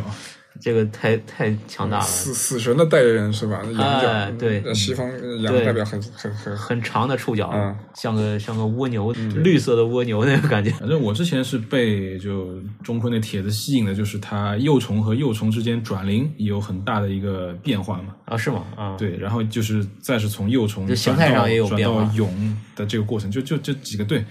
就一般都是三转四，然后四转五，它们都会有有些是有时候是颜色花纹都会有变化，嗯对，有时候是形态。你想那店家的那个角，一开始小小的一个角，嗯，到五零水长这么大一个角，对对对，嗯然后再到化蛹这个过程，也是一个很神奇，从是这么一个一个毛毛虫变成一个完全不一样的一个对结构的东西，对对吧？对，会被这个东西给啊吸引，到。这个真的是匪夷所思，嗯，超出了我我的对这个生命的，就是完全觉得就是不可能出出现的这种现象。嗯那蛹的话，它就是大概多少天的就是常规的一个十天左右吧嗯十天。你看季节吧，有些不就是会有越冬带嘛，对吧？有些嗯是越冬带，就是蛹，整整一个冬天都是一个蛹。对哦哦，以蛹的形式过冬。对对，那这个是就是，要不然上海它应该算冬天是零度以上，比较少出现零下的天气吧对。对，它可以过冬。那北方是不是就不行了？北方也是一样的呀，那也是蛹越冬啊。都都是零度以下，我它告诉你，北方的蝴蝶，嗯，嗯，零度以下了，类似于这种嗯豹纹的，北方有一些比较多的。嗯，北方不是山上植被比较少嘛，对比较多的是那种草地型的植被。对，枯草，我我我告诉你，这种蝴蝶，我和他都观察过了，嗯，产卵产在那个树树皮缝隙里面，哦，孵化出来不吃不喝，啊，越冬厉不厉害？就是第一龄的小幼虫嗯不吃不过喝，冬完全不吃不喝，就趴在树皮里面，啊，很假小死状很态嗯小很，小很小一个，很小假一死个，状态，不是假死假死状态，叫治愈啊，治治愈治治停滞的治吧啊，治停滞啊，嗯停滞停止就是发育的发育育啊，哦，我靠，这不是那个那个子龙的师傅吗？那个 古老 有点像铜有鼓，两百前面不是是还说到那个，就有时候他那个上次哪哪个蝶，就那个对吧？翠蛱蝶啊，就刚孵化的时候翠蛱蝶没没没有记住植物，然嗯后他故意把它冻在那个放放冷藏室放，放冷藏里哇面，它就放它就放冷能藏治低愈温，它对就会对它就那个活动量减少嘛，为了不让它那个消耗到多余的能量，嗯，然后双休日出去去山里采采叶子给它我吃， 靠。嗯这么养养活了它，我操，这有点像那什么，就是就停止生长的这种技能的。嗯，然后，比方说这个冬天，比方说说就是气候变化，就是几年都没有，就春天这来也是，它就一直这也是这个状态了。也是通过不停饲养发现了一个一个一个小小技巧吧，应该说，嗯，但是大部分蝴蝶，哎呦，真的很难饲养，是吧？很难很难养。呃，原因呃难点在什么上呢？就比如说，它们嗯生活在海拔比较高的地方，哦，比如说一千五百米、两千米朝上这种地方，它啊们可能昼夜温差比较大。然后你把它的幼虫、它的卵带回到平地之后，嗯没有那么大的温差，它就不适应，它会不适不适应之后，它就会出现各种状况，哦会，死，肯定会死。温差这么大，它对它为什么还还是好事儿啊？因为因为地球那么多年来，嗯经过很多次冰期嘛，嗯，冰川哦期，哦，它们可能它经历过它们的这个体内极都寒，都留有这种这种对抗严寒的这种基因吧。嗯，他只应对了这个，如果没有 没有冬天，他反而就不行了，嗯，不适应了。那看来我们人也是，冬天别开空调，动 一动，别那开不暖行，啊那 气，不行的，有空调为什么还要？这个这个都有记忆的，嗯不然你身体会出现状况。 人人类人类不像自然界的生物是全副武装的，我们还是比较脆弱的嘛。对对，对我们已经就是退化了，相当于。呃他们是进化了，那就是就是说零度以下，它其实也是能存活的，它没事儿，不怕冻住，就是它体内的那个液体不怕不怕冻成就冰我啊们。去年那个那个那个是绿豹吧，是绿豹对吧？那就是绿绿豹，豹，然后像龙门山那边，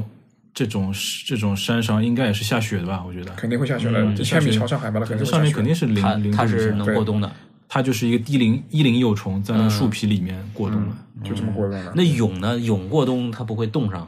不会啊，不会体内肯定会有调节这种防防冻的那种防冻液机。制，防冻机制。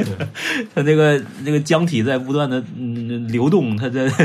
这好像产我生看热过一个量什。么什什什么研究说说说蝴蝶体内会有这种防冻的这种什么什么液体，是吗？哇塞，嗯自自带防冻液，我太高级 了。和人所理解的那种防冻液肯定是不一样的。嗯，反正是冻不上。对，因为有些蛹，你别看它好像挺脆弱的，其实有些蛹它的那个外壳啊，有些就是有点金属光泽的，啊有些它的那个质地也挺硬的，硬的啊嗯有点像甲虫那种几丁质一样的，有点有点对硬的。对，它我觉得它这个隔热性能可能保温性能还可 以啊像这种斑蝶，你看上去很漂亮，嗯一般性蛹都是有金属光泽的，挺漂亮的。哇，嗯，哦，有很多人爱好蝴蝶，就是看到了那个，蛹，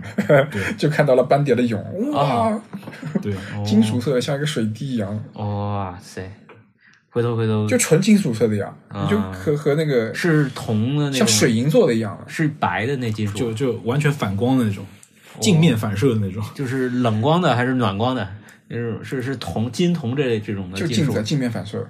镜子的这种质感。啊！哇塞，那那就是就有一点偏色吧，可能有些就是不锈，钢镜面不锈钢，对对对对，对，镜面不 锈钢，我靠，太镜面不锈强了啊钢，你！拍个照能把照相机都给拍出来。对哇塞，这是生物吗？然后然后然后这不是 钢铁等它钢铁侠？等它从蛹里出来，这层金属光泽就没有了，哦，很奇怪了。对，而且它他也问是过我一个问题，为什么 为什么不能把这层金属光泽给保留下来？对，变成翅膀上的嗯之金属前之前也有研究过嘛，就是东西能不能保留，好像不行，各种方式都试了。对，唯独我记得有有一次比较，就我有一个匪豹，有一个匪豹的蛹，嗯，匪豹的那蛹上面不是也有几个小颗粒的金属点嘛，对的，有点像那个电烙铁的那种金属点。啊，嗯然后那个蛹好像是被什么东西寄生的，可能是被金晓峰或者什么东西寄生过，死掉了然后死掉的。哎，那个蛹壳它上面的金属色保留下来了，挺神奇的。嗯嗯，啊，就是蛹不能作为标本，然后你把它弄死，有保留现状弄死不行。蛹的话，对，还挺难挺难保存的。我感觉应该会有会有大佬去研究这方面，但是我们这边好像是，哦对我都收那个蛹壳，就是它啊那个壳蛹壳连着树枝这样一个造型，挺哎好受受他的影响，我也开始受用。是吧？ 然后蝴蝶走掉以后，这个这个呃蛹壳在一个树枝上，那个造型挺好看，就留着。对，这个这个其实就是也是个药材是吧？ 治疗壳我知道是药材，知道可是不知道呀，是药材吗？是治疗壳是药材，知了壳啊，中药的那种嗯啊啊，好像叫什么来着？ 有是有这么嗯一味药，好像这个蝉蜕留着， 哦，蝉蜕是药材的。嗯，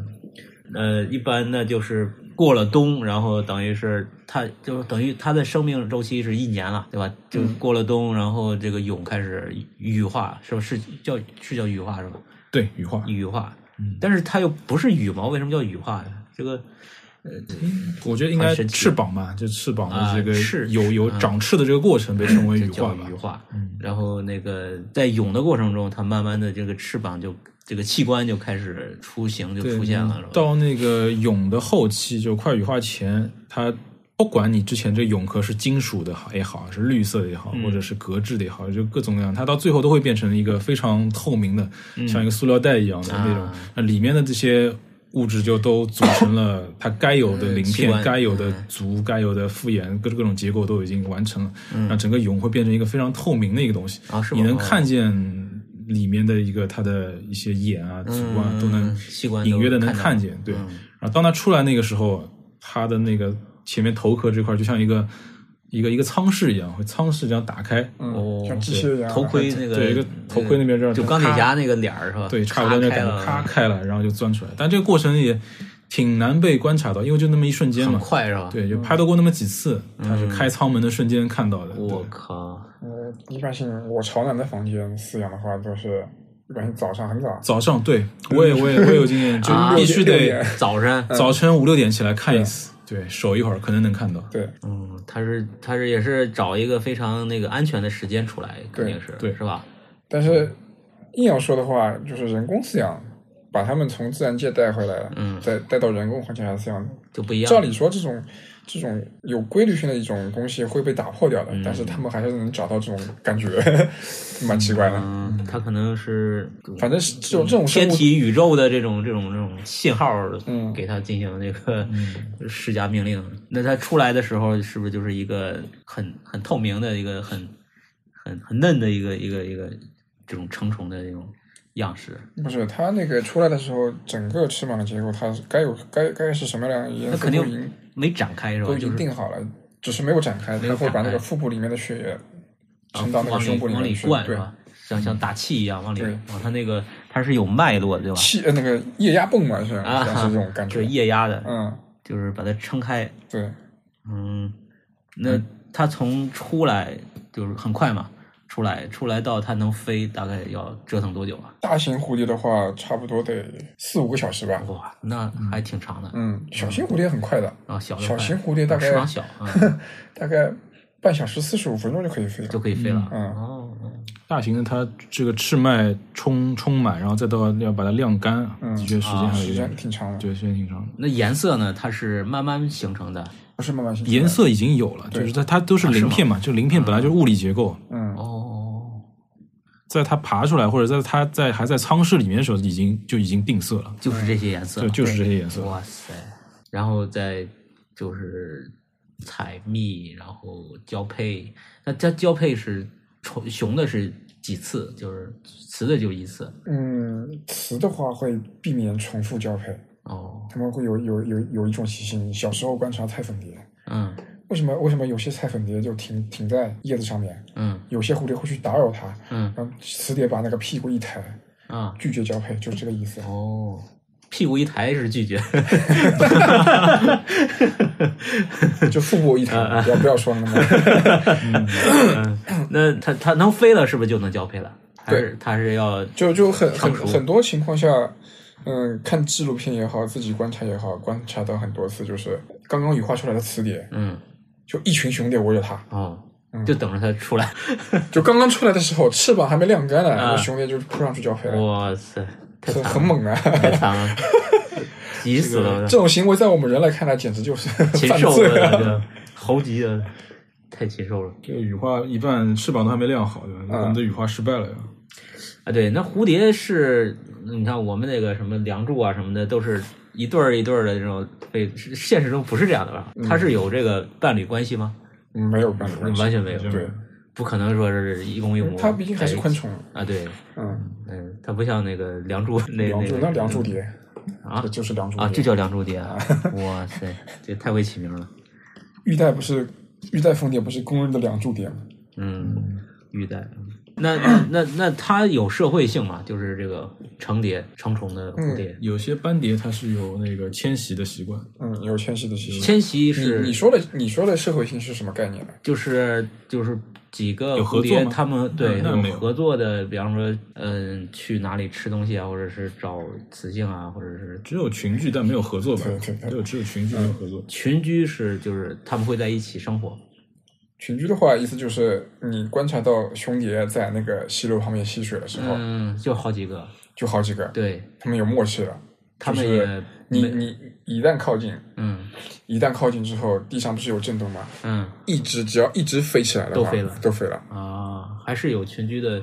这个好处 的。就互相合作嘛，也是互相合作。嗯但是如果是嗯，为什么？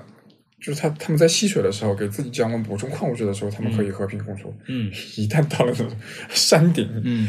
打起来了呀。打起来了，啊，嗯就到了这个争雌性雌雌性的这个交配权的时候，就嗯是也也不是也不是交配圈吧，也观察不到雌蝶啊。他们占雄蝶占地雄盘儿雄吧蝶在打的时候观察不到雌蝶啊，是为了占地盘儿是吧？就所为以了对，就是为了占占一块视视觉更加好的一块领地，嗯，可以看到更多东西。嗯也许偷眼一秒，一只雌蝶路过，啊，能看到我就可以更对能看到，利于发现雌蝶。嗯啊，反正野外采集到绝大多数都是残残的，翅膀都是残的，啊翅膀打就过打来打对，残都是了打过的。嗯对你刚刚说到这个迁徙，我记得我很小的时候啊，就是我们小时候就看的第一个动画片，你猜是什么？就是是吗家里边刚有电视机，啊，刚有黑白电视机，嗯动画片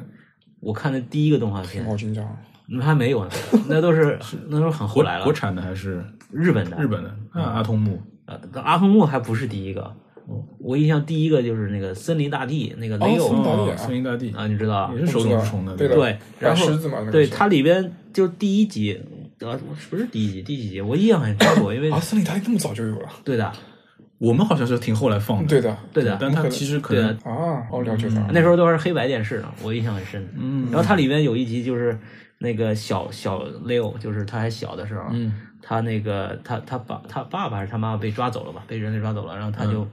这找他还是怎么着？他跟一个啊，他想越洋那边被抓到那个美国去了，还是抓哪儿？反正就是从非洲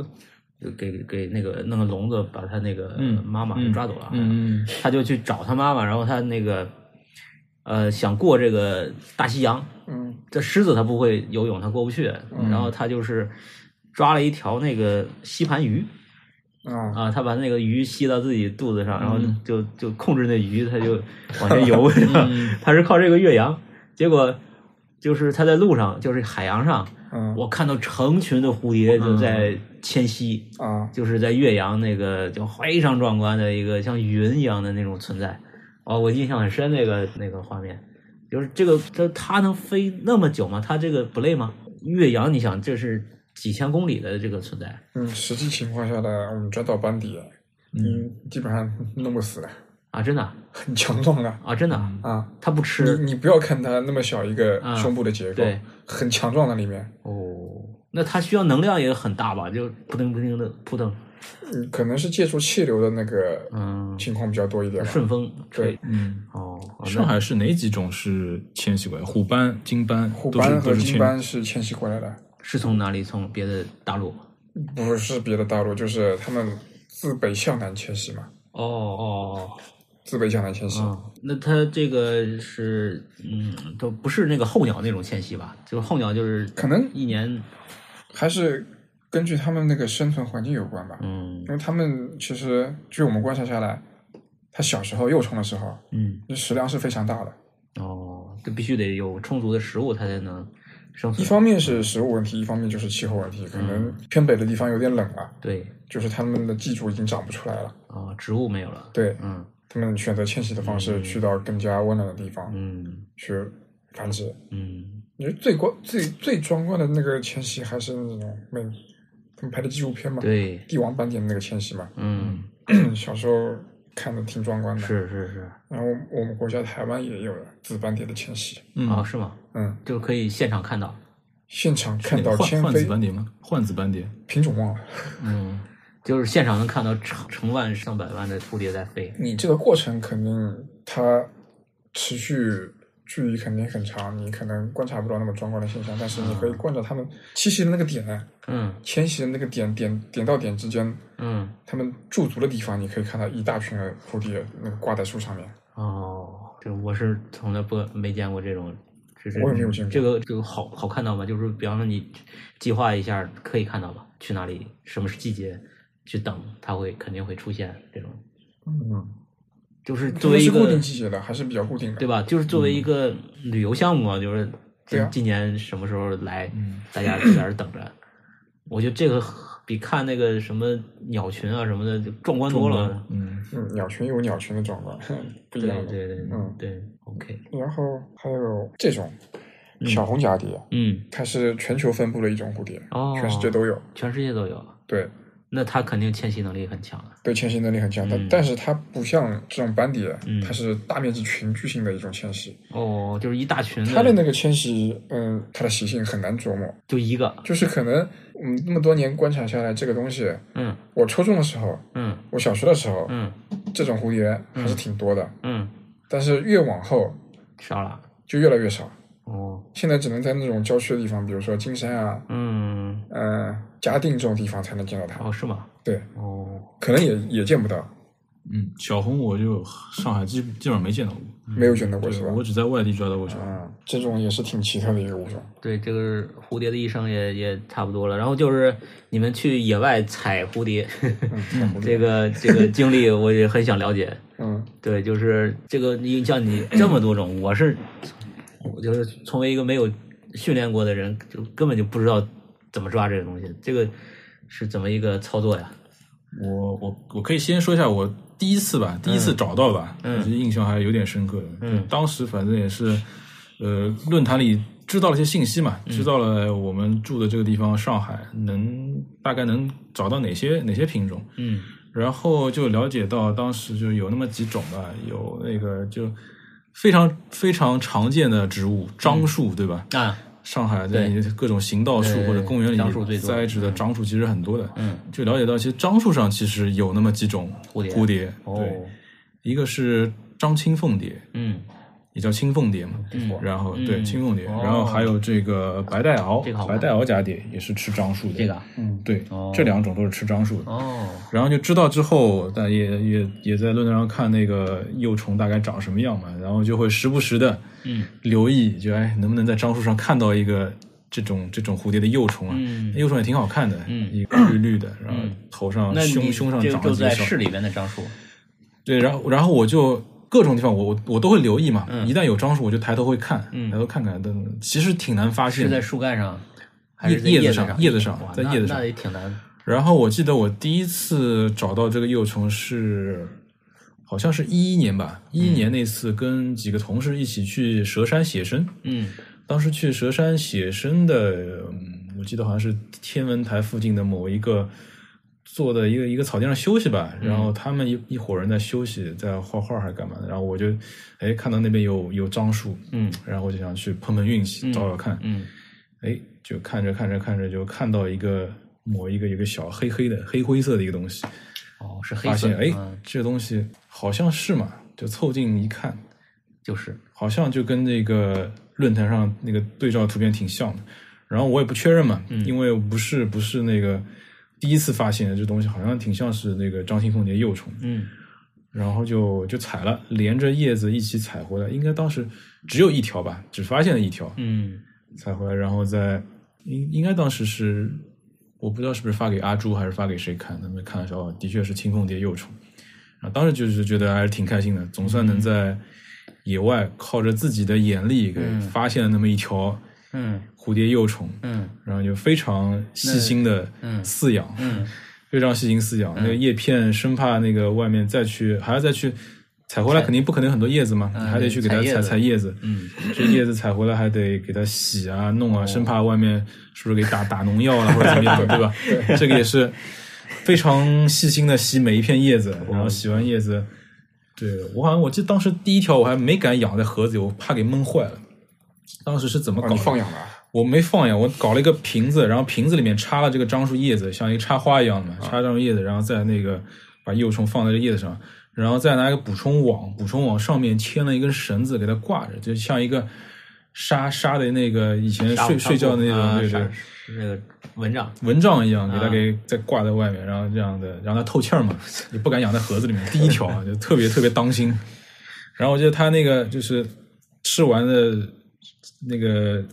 就是排泄下来那个粪便，一个个小颗粒都是叶子嘛，啊就樟树那种小小颗粒小圆球。嗯，我还按每个零都给它给收集起来了，一零的所有的粪便哇，二零的所有的粪 便。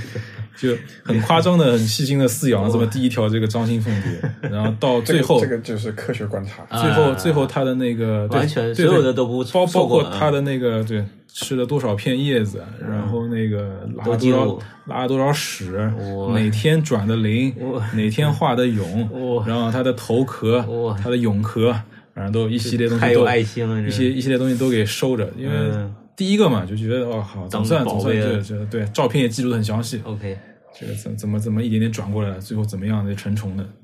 对，就是当时这个第一个还是是是哪个是张青凤蝶就这个，这个哇还挺好看的，对吧？啊包括是成虫羽是嗯化出来之后，觉得这么个东西，很秀气，很仙儿，对，嗯，这个这个蓝绿色也特别漂亮。成功了，嗯，哦，那么那野外的这种采植物不是采昆虫的这个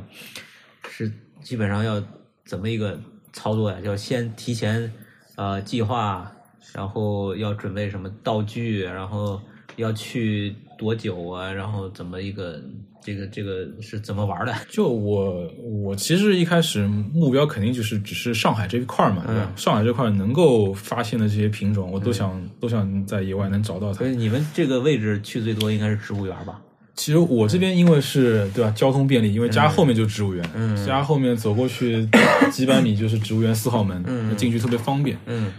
然后主要还是认植物吧，就认植啊物这块儿还是得花点时先间。得认植物一，开始你肯定是，我记得当时是阿朱推荐了我那本《广州蝴蝶》嘛，嗯，当时那个上海蝴蝶那本书还没出，有原本广州蝴蝶，嗯，因为广州其实它品种其实还是多多一点有些广布的，还是覆盖到了上海这些品种的，哦，哦对，然后就在那个上面，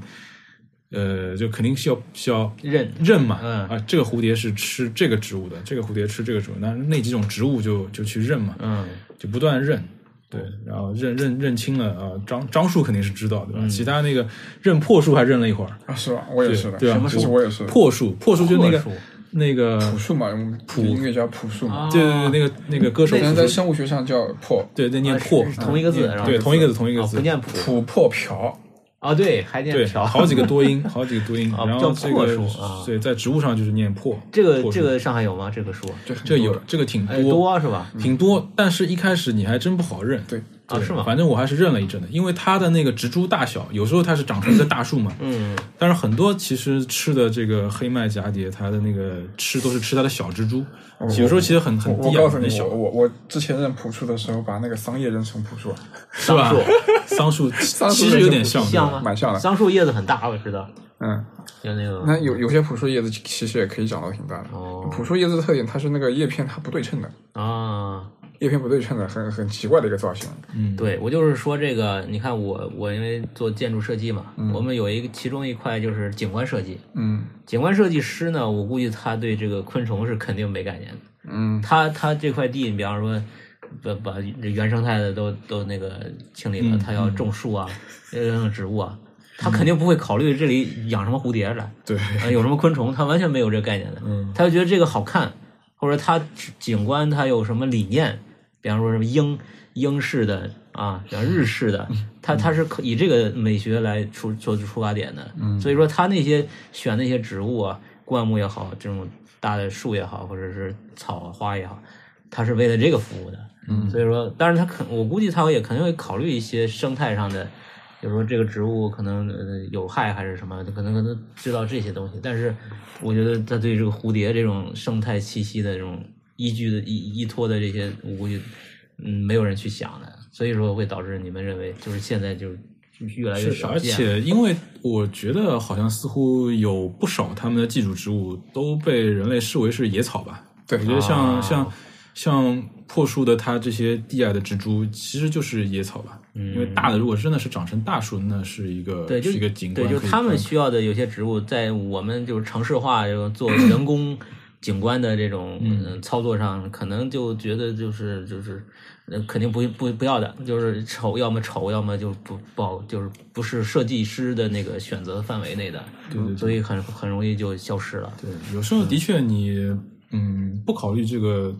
虫的因素，你在观看，比方说我那个在植物园找黑麦 黑麦幼虫嘛，嗯，黑麦幼虫它就是在那个小的那种破树上，我记得好像我在植物园找到的第一第一次找到这个黑麦幼虫是在那个。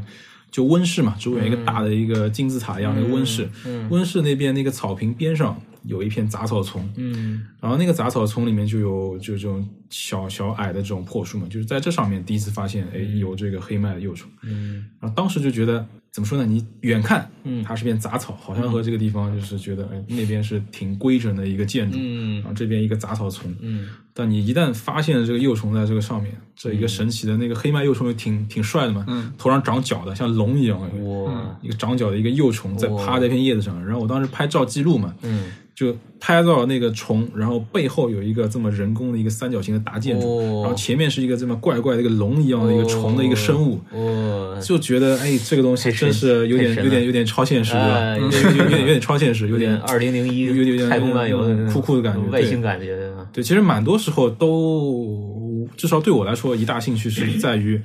能够在一个一个非常平常的一个生活环境，嗯啊或者就是那么一个一个正常的一个公园景观，嗯，就能或者是背后甚至还有一些行人，啊 然后能在这么一个平常的一个景观嗯中发现这个近景中一个微距的某一个很很奇异的一个虫在那儿，嗯我嗯这就对我觉得震撼还是挺大的。就是说，只是我们这种路人没有这个眼光去看找到它们。我觉得这个东西其它实们还都是有大部分还是在是吧？嗯是的，我觉得这东西还是有一定门槛的，是吧对的，对我也是，就是经过蛮蛮长一段时间认植物，嗯然后就是还要怎么说呢？你得有一条想去找到这东西的心，对，然后就又是又又又 又还又还那个不被吃苦啊又不怕那个被路人鄙夷的眼光耻 笑，对吧？这是神经病啊就捡就破烂就儿经常 经常会在那儿看一个树看半天，或者是 或者是在一个犄犄角旮旯的，或者在一个灌木丛里面待 半天，对，就大多数时候会被认为这这这傻逼在干嘛？这这疯子干 嘛？对吧？对对，经常会是这样的一个，好像好像这种眼光，很久没有想想起来是什么感觉，已经没感觉对吧？呃已经不是没习有惯感了觉，没有在乎过，好啊，像就不在乎了，嗯， 我记得曾经有那么几次出去，跟小 B 出去嘛，就就天目啊山或者是那种旅游风景区，对嗯吧？这风景区旁边都有，就是你当然淡季时候还好，嗯旺季时候人很 多嘛，这游客会觉得这两野人在干嘛，对吧？啊就有时候行为艺术，对我们得对时间长了就觉得已经是练成这种头皮印花术了，你管你，嗯不我在乎了我管 我啊，对，不在乎了，对。 就是我我认为我是一个石头。对对对，这个也是，对对我来说挺挺有意思的那事情。那这个、呃、除了这个这个路人的这种异样的眼光，这种这种这种精神的干扰之外，有没有什么这种物理的伤害，就是危险性，就是野外的这种探险，就是嗯我碰碰到过自然灾害，自然灾害啊，人人人为的灾害，人还有人 是杀你，录到劫匪了，不是不是不是，就是就在去陕西的那一次，嗯去陕西的那一次，在在山顶看到人家打群架，打哦头破血流的，那是什么人？啊是游客吗？还是什不么？是游客，野野山嘛，没有开发旅游的那种野山，当地人？当地人在那边群殴啊，哇，这个有点猛。是是占山头啊？是是村里面不知道不知道，反正一个人打打了一个人下来，就浑身是血，满头是血，衬衫上面都是血，几个人啊我就看到一个人从山顶从山顶上下来，滚下来啊？就全是就头上全全是血，然后好哦像脑子不太正常了，他们打我，他们打我。我靠！这个感觉，然后我一路往上跑，就看到很多人在那边下来，就是他们揍揍揍他的那个人，就一群人打一个人，好像是的，我靠！不是劫钱是吧？不是，我不知道，不清楚我，反正我没有和他们产生任何联系嗯，那还好，嗯挺恐怖的，反正，嗯反正那那时候我好像还还带了一个朋友过去，嗯，一个女的，嗯，你 这这很不安全的呀，你是想啊想这种是情啊，你况，去这种荒郊野岭，就遇就是是前无这个就是叫求救，没有没有人能帮你的那种嗯很无助的那种环境，挺对危险的。然后还有一次就是我们浙江，就是我们去的主城副本吧，天目山吧，哪里？嗯，主城副本，什么叫就主城就副本？就是上海周边能都够叫能够到达的，就最近的一个就是生态保保护的最好的一个地方。啊，就天目山。嗯，然后主在城是上海，在在在那个山顶上面，啊就是嗯黄梅天去的嘛，啊，黄梅天，黄梅天去的，然后就是到了山顶，嗯，天还还蛮好的，等呃十是十分十分钟之后，是是上午、中午、下午中午中午中午的时候天还蛮好嗯的，上去十分钟之后，这乌云就过来了，啊，乌云嗯啊，下雨了，就乌云就是那种强对流天气的那种乌云哇就过来了，哦然后又过了十分钟开始下冰雹，啊，冰雹，我靠，那么大的冰雹，啊 嗯我有没有见过北我方？就鸡蛋大吧，相当于鸡蛋那么大的冰雹，我靠然后然后那个顶上有一个天目山啊对有哪一个当时那个废弃的气象站，现在还有吗？现在啊，已气经象站啊，对，废弃的气象站，然后我就躲到里面去了。嗯，躲到里面去就就看见那个天气越来越恶劣，哦就是那个云嘛，山顶上面云其实离我们挺近的，嗯，那个云在那边像海浪一样在翻滚，哇，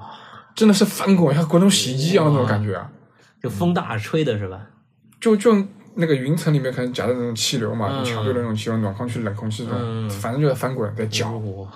然后天上还打雷。哎呦，隔十几秒，就像一个炸药包在你头上炸开的那我种操雷的响响度，巨雷是那种特别响的那种，特别特别响，就耳朵快震聋那种感觉。哇，然后那个废弃的气象站那个门口啊，嗯有一条那个铁丝，哦，避有一条雷避雷铁针丝啊天上快要打来的时候，那个铁丝就跳电，啊，跳电，它有有有嗯在在那个静电感应了，在那边噼里啪啦跳那种蓝色的火焰，我靠蓝，色的静电那种火焰，然后然后然后冰雹下完了，开始下下下雨，嗯但雷还没有停，嗯那，雨也是那种暴雨，我那雨不会导电吗？这哦雨也是暴雨，但是里面有个小的小的木凳子，破的木凳子，我就站在那个木凳子上面，这个雨水已经灌进来了，你知道吧？你一个人，我一个人，我的然后天哪那边那那边在跳电，雨从下面灌进来，我哦还拿了个金属的补充棍， 我还拿了个金属的补充 棍，你你是真是想不开了，这个就是呃，你那是富当兰时克林想想的这个这个在世，你说当时一想想，真的是人类太渺小了。我第一次看见这个云是可以那么滚的，像滚筒洗衣机一样的那种感哇觉，塞，就滚的滚的一种状态。你这是赶上你说哪第一个次嗯哪个龙王过过过路，你知道吗？第一次有这种死亡的恐惧感，面对直面死亡的这种恐惧感，我天哪！嗯这是第一次体验。然后，然后我就就在上面待待待了大概一个半小时，嗯煎熬了一个半小时，一直在下雨，一直在下雨，一直在打雷，然后前面一直在跳电，一直在灌水。哇，这是哪一年？一四年，一四年。嗯，那那个时候这个气象站有护林员吗？那个还是那个时候还是老温老温在的时候，嗯，但是反正你在躲的那边，我知道是后面破的那边，对对，就上那个天台下面的一点的那个那个破对的的地方，，嗯对的。哇，太太像了。然后那后面后面是怎么然逃后回来的？然后然后我看雨是小了嘛，啊但是天上还是打雷，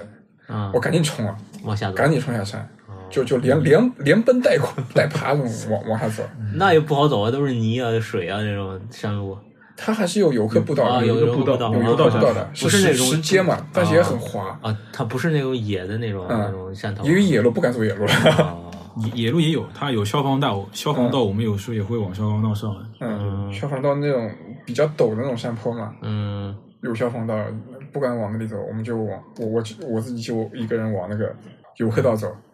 然后游客道那个有两段地方，它是有小溪经过的嘛，嗯，然后变成洪水了。嗯嗯嗯，那叫汤几月份啊？这时候？春天，六月份，六月份。嗯黄梅天的时候，就是雨黄梅季的雨时候水雨水啊最多的时候。雨水最多，那个对流天气最多的时候，怎么这么惊险？有没有抓到好东西啊？那次对呀、当然抓到好东西了。啊，真的啊，要说一说呀。哎，下雨会影响你们这个捕获的就是我我收获，我爬上山的时候，那段天气还是还蛮不还错好的啊，嗯先抓到了，就是那种嗯太阳不是很大的，嗯有一点阴阴的，但是能透一点太阳的那种天气，嗯嗯，然后抓抓到了以前没有抓过的东西。哦，然后当时经历这种情况，我就想，我第一个反应不是不是考虑到自己家人是是什么 样的，我第一反应就是这两个东西带不回去 了。因为这个是这个这摘了什么不该摘的东西了，然后 到天老天要这个啊，我第一惩罚反应你就是这了，两个这个玩意儿这两个玩意儿带不回去了。你肯定摘了什么神物了，你知道哦是吗？什么？是那个树灰蝶吗？啊，不是蝴蝶，那个那个叫什么斜线西西格华灰蝶，嗯黑带华灰蝶，还有一个是、还有一个是青灰蝶，当时第一次抓到嘛。嗯，这个看来也是还是有有有有生命危险的啊爱好， 这个野外作业还是有有就是有你想你想抓到好东西，必须得嗯走的那种非常、嗯不入虎穴焉的虎子，你这非常非常原始的地方。但我们天幕上好像不是很原始，都是次生林，是的呀。但是也是还是有危险的。那呃就为了蝴蝶都还去过什么比较著名的这个那云南云南啊云南丽江啊也对去过，嗯对蝴蝶泉是吧？西西双版纳西双版纳那边是不是西双版纳没有去过，还没有去过，就是云南那边是不是就是蝴蝶种类特别特别多那种？特别多。就是对，也看地方的。啊、哦嗯，像热带的和那个滇西北的品种就完全两样了。哦哦，嗯，滇西北就是冷一点的那种。对，海拔比较高一点，海拔高接近靠近西藏那块嘛。嗯嗯，嗯，滇藏然后 然后去云南的时候也发现也发现那个发生比较好玩的事情。嗯嗯，那个进到那个当地山村的时候，嗯在哪里啊？在那个那个地方叫永德大雪山，嗯嗯永德永德县吧，嗯那个地方反正是当时也是一个人去的，嗯我一个人去自己一个人去云南，嗯然后见了一个朋友，然后我就开始自己采植，自己采植，半嗯路上遇到一个虫商，啊，卖甲卖甲虫的，嗯，甲啊甲壳虫卖甲虫的，就是独角仙啊啊、扁锹甲这种东西活，的死的呀，他卖他收收标本也是收标啊本，标本嗯啊啊然后然后去贩卖给国外那些人，嗯爱好者。在在那个 eBay 上做生意的，哦碰上那么一个冲商，嗯然后他有车了啊，我我就我就蹭他车，嗯嗯，反正从昆明啊，嗯，从昆明一路一路向西开到盈江，我从滇东一直开到滇西，嗯哇，那很远了，云南很大的，我哦嗯，呃得得有个这然后大然大后几百公里的，中途的时候他。关键是抓甲虫的嘛，嗯，我是抓蝴蝶的，采集的时间不一样，它是晚上干活，哦我是白天干活，哦所以说有时候，呃，我白天起来了，它还在睡觉，嗯啊嗯它它晚上的时候在在登幼嘛，灯灯幼是什么意思登幼就是呃昆虫具有趋光性，啊？嗯，甲虫、啊，就用灯光诱他惑们对抓甲虫啊一般都会拉个白布，拉个灯，对吧？对然后哦，甲虫就会循着光飞过来，特别天气那个月亮没有的时候，那效果更好。对，哦，那我起起来起来，它还在睡觉，嗯，啊，我我好像难以 忍受，我自己的目标没有完成，难以忍受，我就和他分开了，啊哦，就就在在那个永德大雪山这个地方分开了，一个人，我一个人。嗯然后当时住的地方是永德大雪山，其实也是一个保护区嘛，啊，我就住在他们那个保护站里面，嗯，然后从保护站走到山脚下，一路是野地，然后旁边还有村民，我就住在那个村庄里面，嗯，那当地人就是非常淳朴的那种。啊，我一路拿着拿着捕虫杆，一路有有一个老奶奶说着我听完全听不懂的云南话，嗯，大概意思就是小伙子到我家来喝点茶。哦，嗯好客呀，你就第一嗯次碰上这种样子，那是哪一年？完全没有概念。几几年？一一几年？一八年的时候，哦还一七年的时候，忘了。啊现反在正还是那么淳朴，啊那边的那个就是不是旅游的那种，他们就完全不是旅游嗯点，我啊去的地方。啊然后保上面保护站不是下来了嘛？嗯那个那个村庄大概只有海拔一千一百多米，嗯然后保护站那个地方是两千五百多米，哦就是海拔落差很大的，嗯，我不可能再回到上面上面去住了，嗯我就住在村村庄里面，嗯然后村庄里面正好有一户，他是开那种像青年旅社这种啊感觉，民宿啊， 不是民宿，就是青年旅社很很破的那种房子，嗯通铺的那种，通就破就大家住一起的那个。十块钱一张床，哦，现在还十块钱一人上床一七年的也不知道一八年的时候，反正十块钱一张床哦啊我？睡在里面，我就然后我就问了问了问了问了那个接待我的那个人嘛，嗯我说我说你这个床床铺有没有有没有洗一下，有没有有没有嗯，弄过？他说啊弄过了，然后我一屁股坐下来拍一拍，哗哦 灰灰就弹起来了，我操太原生 态了。灰就弹起来 了。然后然后我仔细看了一下，旁边是他们家养的猪啊意思是我猪圈边猪上，圈旁边，你知道我吗？靠，那味道有吗？没没什么味道，那啊味味道不是很重，就啊就靠靠近猪圈的时候，它它才会有味道。啊靠，嗯 难怪十块钱值。但睡得很不舒服，嗯，嗯，那那也没什么人住吧，就是你一个人，就我一个人住，对吧？嗯啊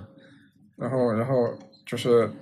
因为是保护区嘛，嗯所以说我我采集的时候不能进核心区，嗯我住的那个地方它不是属于核心区里面，它是那个缓冲区，啊，保护区一般人也不让进是吧？嗯，核心区旅游旅游你可以进去，核心区你不可以抓野生动物，啊，不啊可以抓。对，不可以、不可以抓野野生动物，然后啊在那个就缓冲区待着，但是他们那个护林员啊，嗯就保护站里面那个护林员嗯也是好像非常好的一个人，嗯然后他采集快结束的时候，嗯我准备回回去昆明的时候，他跟我说，其实你你你你在我们村子其实挺危险的，啊，是吗？村子里很很多人就是对外来的人就是有一种排斥感。哦然后我我确实发现我在采集的时候，有一些年轻人会跟着我，啊，是吗？会跟着我在旁边就就就就看着旁边看着，然后然后护林员其实在我。看不见的地方，监视着这帮年轻人嗯啊保护他自己你呢跟那他自己跟我说的，嗯，这个蛮好玩的一段经这历。个嗯反确正就是实一般人不能理解你这个人来干你什在么。干什么？对啊对的到我们这儿来干嘛？你是想拆我们村子，还是想偷我们东西， 对吧？嗯就是有这个，尤其这种非常闭塞的地方，他们的想法更奇怪，嗯，更更好像不是更更简单。接触下来和那个护林员接触下来，不是太闭塞的，啊但不也闭塞对，也但也不排除有有有有。反正你这样的人人肯定是嗯没有，估计是第一次见的。这个采虫那子嗯不是旅游的嘛，对吧？不是旅游的对对，那就是采成呃幼虫和成虫都采是吧？就是都采都采。嗯，那幼虫一般就是比较好采吧，就是它是爬的，你直接不不不，其实非常非常难找啊对找是很难找是对吧？啊对啊主要的环节在找上对嗯面，一旦找到了，就是很兴奋的打开盒对子去收它了。就抓抓成虫和寻找幼虫的乐趣是两个完全不同的概念。嗯，成虫需要非常敏捷的反应，对吧？对，那那能能，比方说你看到它，你能追上吗？它飞的速度啊不是追，是一要般是就靠它经过。啊你的眼嗯睛能跟上，你你的眼睛要训成像青蛙的眼睛一样的蛙眼，对动的东西特别敏感。为什么它会飘？就是瞬移吗？ 对它它会飞得很折快啊！返就反正你眼非常睛快一般性人的眼睛是完全跟不上的，你得用得用你的余光去判断它的位置。嗯，它已经可以快到这种程度，一些好的蝴蝶就是你你还得是要能够着它，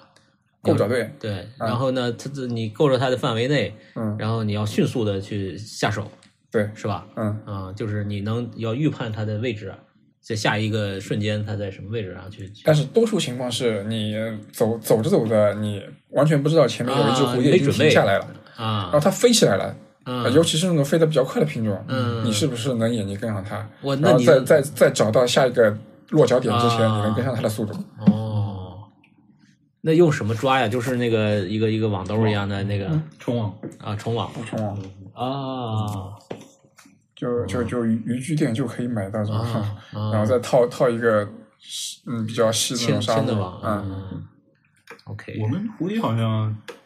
杆子不用特别长，他们那个小 B 他们采天牛的有长杆，有十米长的杆，我们要采那种树冠层的那种啊天牛嘛，十米，嗯，嗯，他们有十米长的。你是你的那个那个人的视力范围，那十米的一个小虫子，能能能能看到吗？嗯，不是不是看到菜，是看到花就会想去扫。因为在哦它仿花嘛，花上面有各种各样的在那儿，它就在那儿扫。哦当然也有，也不排除有那个天牛飞过，它用长杆去真的去凭目标去抓的也有。啊这个这个不知道了， 这个有。然后小 B 就有张很经典的照片嘛，在那长杆十米长杆挥了，错过那天牛那张照片，错过， 那个天牛从往边上飞 过去，太惨了杯子的耻 辱。对特别特别逗。啊！那像你们一年平时都是是出出远门儿这这个计划多吗？就是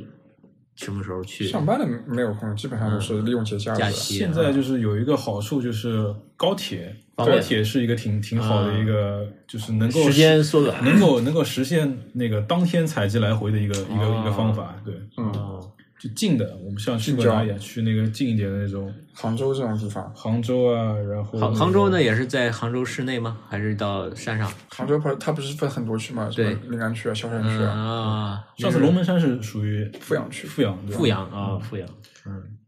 然后还有什么绍兴啊啊，这都能一天宁波啊来回是吧？嗯都能当天来回，我们就赶早嘛，早早点出门，基本上都能在对踩个大半天的嗯嗯 OK 然后再赶个晚上再回来。然后然后利利用比较长的节假日，嗯那一旦碰上像他朋友小 B，嗯有时候会碰上他了，去天目山台阶碰上他，哎哦，嗯，开玩笑，哦哟又来从军了， 那充军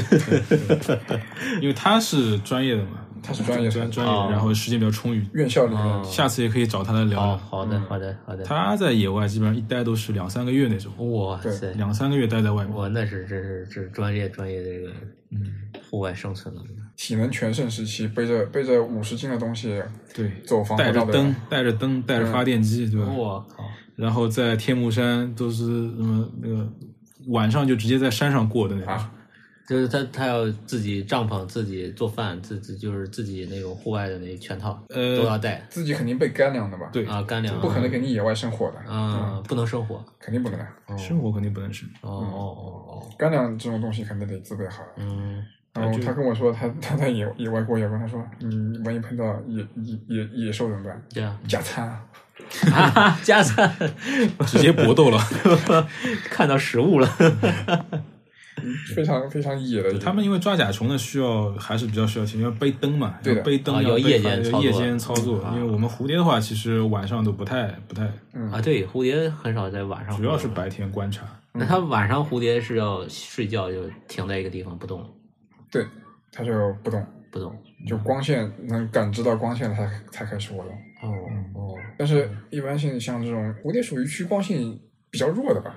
嗯，就分它没这个需求啊就没有就是人类世界没有光源就是强过太阳的，他们就不会、啊不太会嗯愿意。偶尔晚上出去的话，能够看到几个就惊扰飞出来的，啊我记得有晚上对，蛮有意思的。嗯，但是采蝴蝶还是白天是吧？不会在晚嗯上采。晚上就看不是到闲闲的嘛，就是可能下雨，啊，白天下雨，晚上不下了，啊出去溜达一圈，看看一看看看看有没有幼虫在叶子上面。嗯，但是就要打着电筒去找，对然后就难度就更加大一哦点。哦嗯对对，嗯光线问题。但是你不要说，好多品种，好多有几个关键品种，你是晚上找到的。你说幼虫吗？哦晚上如果安静的话，说不定能听到幼虫啃食叶子的声音。啊，真的，你可以听到的。哇塞，而且而且晚上那个灯光光线比较聚焦嘛，嗯你可以观察观察一个点。啊如果说运气好的话，能就很容易发现。就看得很清楚，嗯就是那白天的时候光线强嗯，容易眼花就。是你的这个集中点都都比较散，对，嗯嗯，反正还是一件挺挺耗体力的一个爱好。是是是，哎，这个一个是要要有很强的知识储备，对啊，然后有有丰富的经验，还要有户外的这种应应断应急随机应变的能力，对，就其实其实还是挺希望能够吸吸引到新的入坑的朋友的，对吧？对比如说嗯我你们啊对，对啊，下次带我，下次对啊一起你们可以你去们去什么时去候去采去啊集看一看。就是你说那个被雷劈的地方， 我很想去看一看。那那个其实是 我们对吧？天目山已经像我们这边的后花园一样啊，是吗？啊，你什么时候可呃带带我去看看你的那 个这个站在小板凳上的再现在好再像现一下装修过了，啊，装修过嗯现在对换了一个护林员，那个护林员非常的会生会活会打理， 不是一个废墟了。了，它不是一个气象废墟，不是它是一个现象废墟，但是有那么一 个有一些房间给那些路过的背包客啊什么住的。哦然后它其实平时呢，它护林员也不住上面的，但如果、嗯如果有人路过，嗯或者如果有人认识的，像我们都跟他有认识，嗯嗯打个电话说，哎，我们什么时候来？嗯然后我们山上过夜，嗯还会上来，嗯有一个简易的地方可以住一住的。哦哦，下次一定要带我对，体验一那下个地方还是挺不错的。嗯我们一起烤过然后火，啊对，啊晚上的时候烤火。哇， 这个这个真不老嗯错顾那个菜也做的可以，啊，还还管做饭对，老老老顾会做饭。哇啊，好好期待对他那个猪猪油猪油渣面好吃，哦， 哇塞，非常饿了， 但是还在还是感觉第一代第一代那个护林员手艺比较好呀，那是吧个姓温的呢，哦，还可以的啊。我觉得这个老顾反正上次去吃是吧他吃的饭也蛮好吃的。嗯，好想体验一下。嗯，嗯，那一般这就是两三天的，还是一个礼拜这种，就去天目山的话，去天目山的话，因为是比较就是要住住几天的呀？我基本上都是两三天，两三天两三天。嗯，我如果是有比较明确的目标的话，我肯定时间会稍微长一点，四五天的样子，请个假，请个年假，嗯，OK，下次下次约一下约一下，啊嗯，约一下，可以约一下干干活呀，发个网给 你，没问题。 发一个网，发一堆发一堆啊那呃个罐子，嗯，什么什么这个这个挡挡冰雹，什 么呃这个堵堵这个电眼儿，这个嗯电门什么的， 我身先士 卒。这个可以可干以点儿干点儿苦活儿，可以感觉一下。嗯，体某验某一种植物跟你说这种植物之后，嗯你去找找找看，嗯，好玩发儿。现是一个很大的乐趣好。玩儿。我觉得你们都可以开一个什么这种公开课之类的这种，说到植物，啊嗯，阿朱第一次让我尝试浙江蝎子草，什么什么浙草江蝎子草，有一种那个吃的，不不，一一种苎麻类的植物叫浙江蝎子草，嗯你那个叶片上有细毛，嗯一旦粘在手上，嗯，手背是没有关系的，手心这边，嗯浙江蝎子草你捏一下，它那个细毛里面有毒的嘛，哦有很痛，痛一整天的那种。哦，是吗？然后，然后，然后他，我当时不知道嘛，嗯初学者嗯，跟他去采集，嗯，他跟我说你去骗你碰对 吧？碰一下啊，，碰一下那个植物，我去碰一下，我操，痛啊！我痛了一天啊，那是手是是针扎那种痛还就是什针么？扎那种痛啊，我靠，就有就毒就性是吧？对，有毒性。哦，然后他跟我说，牢牢记住这个植物，以后千万不要 碰，我打死他。真的呃 我去的时候你可不要 这么跟对待我。 我这边还是也的确是阿朱教了教了认了好多植物。就说到这个植物嘛，嗯也是阿朱挺强的，就各种、各种都有他传授的技 哦能。嗯好的好的，这个我觉得这个这个光这个昆虫可能没个三五期我们就聊不透的。这个是是这这其个实光蝴蝶这这这讲不完。对，其实我觉得光蝴蝶还还还估计还漏掉不少东西没讲。嗯，对，因为因为我因为我知道太少了，我也不知道就是问什么，就我就对不可思议的一个就翅膀的这种图案，我觉得特别痴迷。然后就是这个蛹的这个存在，简直是魔性的一种，反正慢慢慢慢来呗，就是对有些东西也不可能一下子就反应过来。嗯，嗯，这样对说一说也是对自己掌握东西的一种对。我我有我们以后我们我们叫桂林公园嘛，我们这个就是本身就是个大植物大自然的 的存在，以后我们专门开一个分支，就是专门讲自然界的这种，然后桂林公园其实离他们上师大那边很近啊，对他们对上师大对人也经常估计桂林公园就会采东西。嗯，对，桂林公园儿这是这这这，反正就是一个大自然的一个存在，我们以后可能还会多多的就是扩展这块的知识啊，希望大家也能这个感兴趣的可以对蝴蝶呀、什么的都可以踊跃的跟我们互动啊，我们以后还会再持续的这个采访下去啊。嗯今天就是说时间原因吧，我们就到这里啊，就是谢谢王老师啊，谢谢这个四九四。嗯，也啊，四九四这个人还有很多要挖的啊，他不光是一个虫子呃这个玩家啊，然后人家还是这个游戏，对，独立游戏，对，今天今天我们还在玩他那个自己在做的独立游戏，下次我们可以单独聊聊这个独立游可戏以可这以块可儿。以，游戏，然后那个老游戏，然嗯哎后对的包括画画对吧？漫画对的对的对的都都漫画可以再再对我们聊一聊。好好聊聊，好好聊聊，嗯好吧，今天就到这里吧，啊，谢谢谢谢好嘞，谢谢大家，谢谢谢谢你大家，好，谢谢你。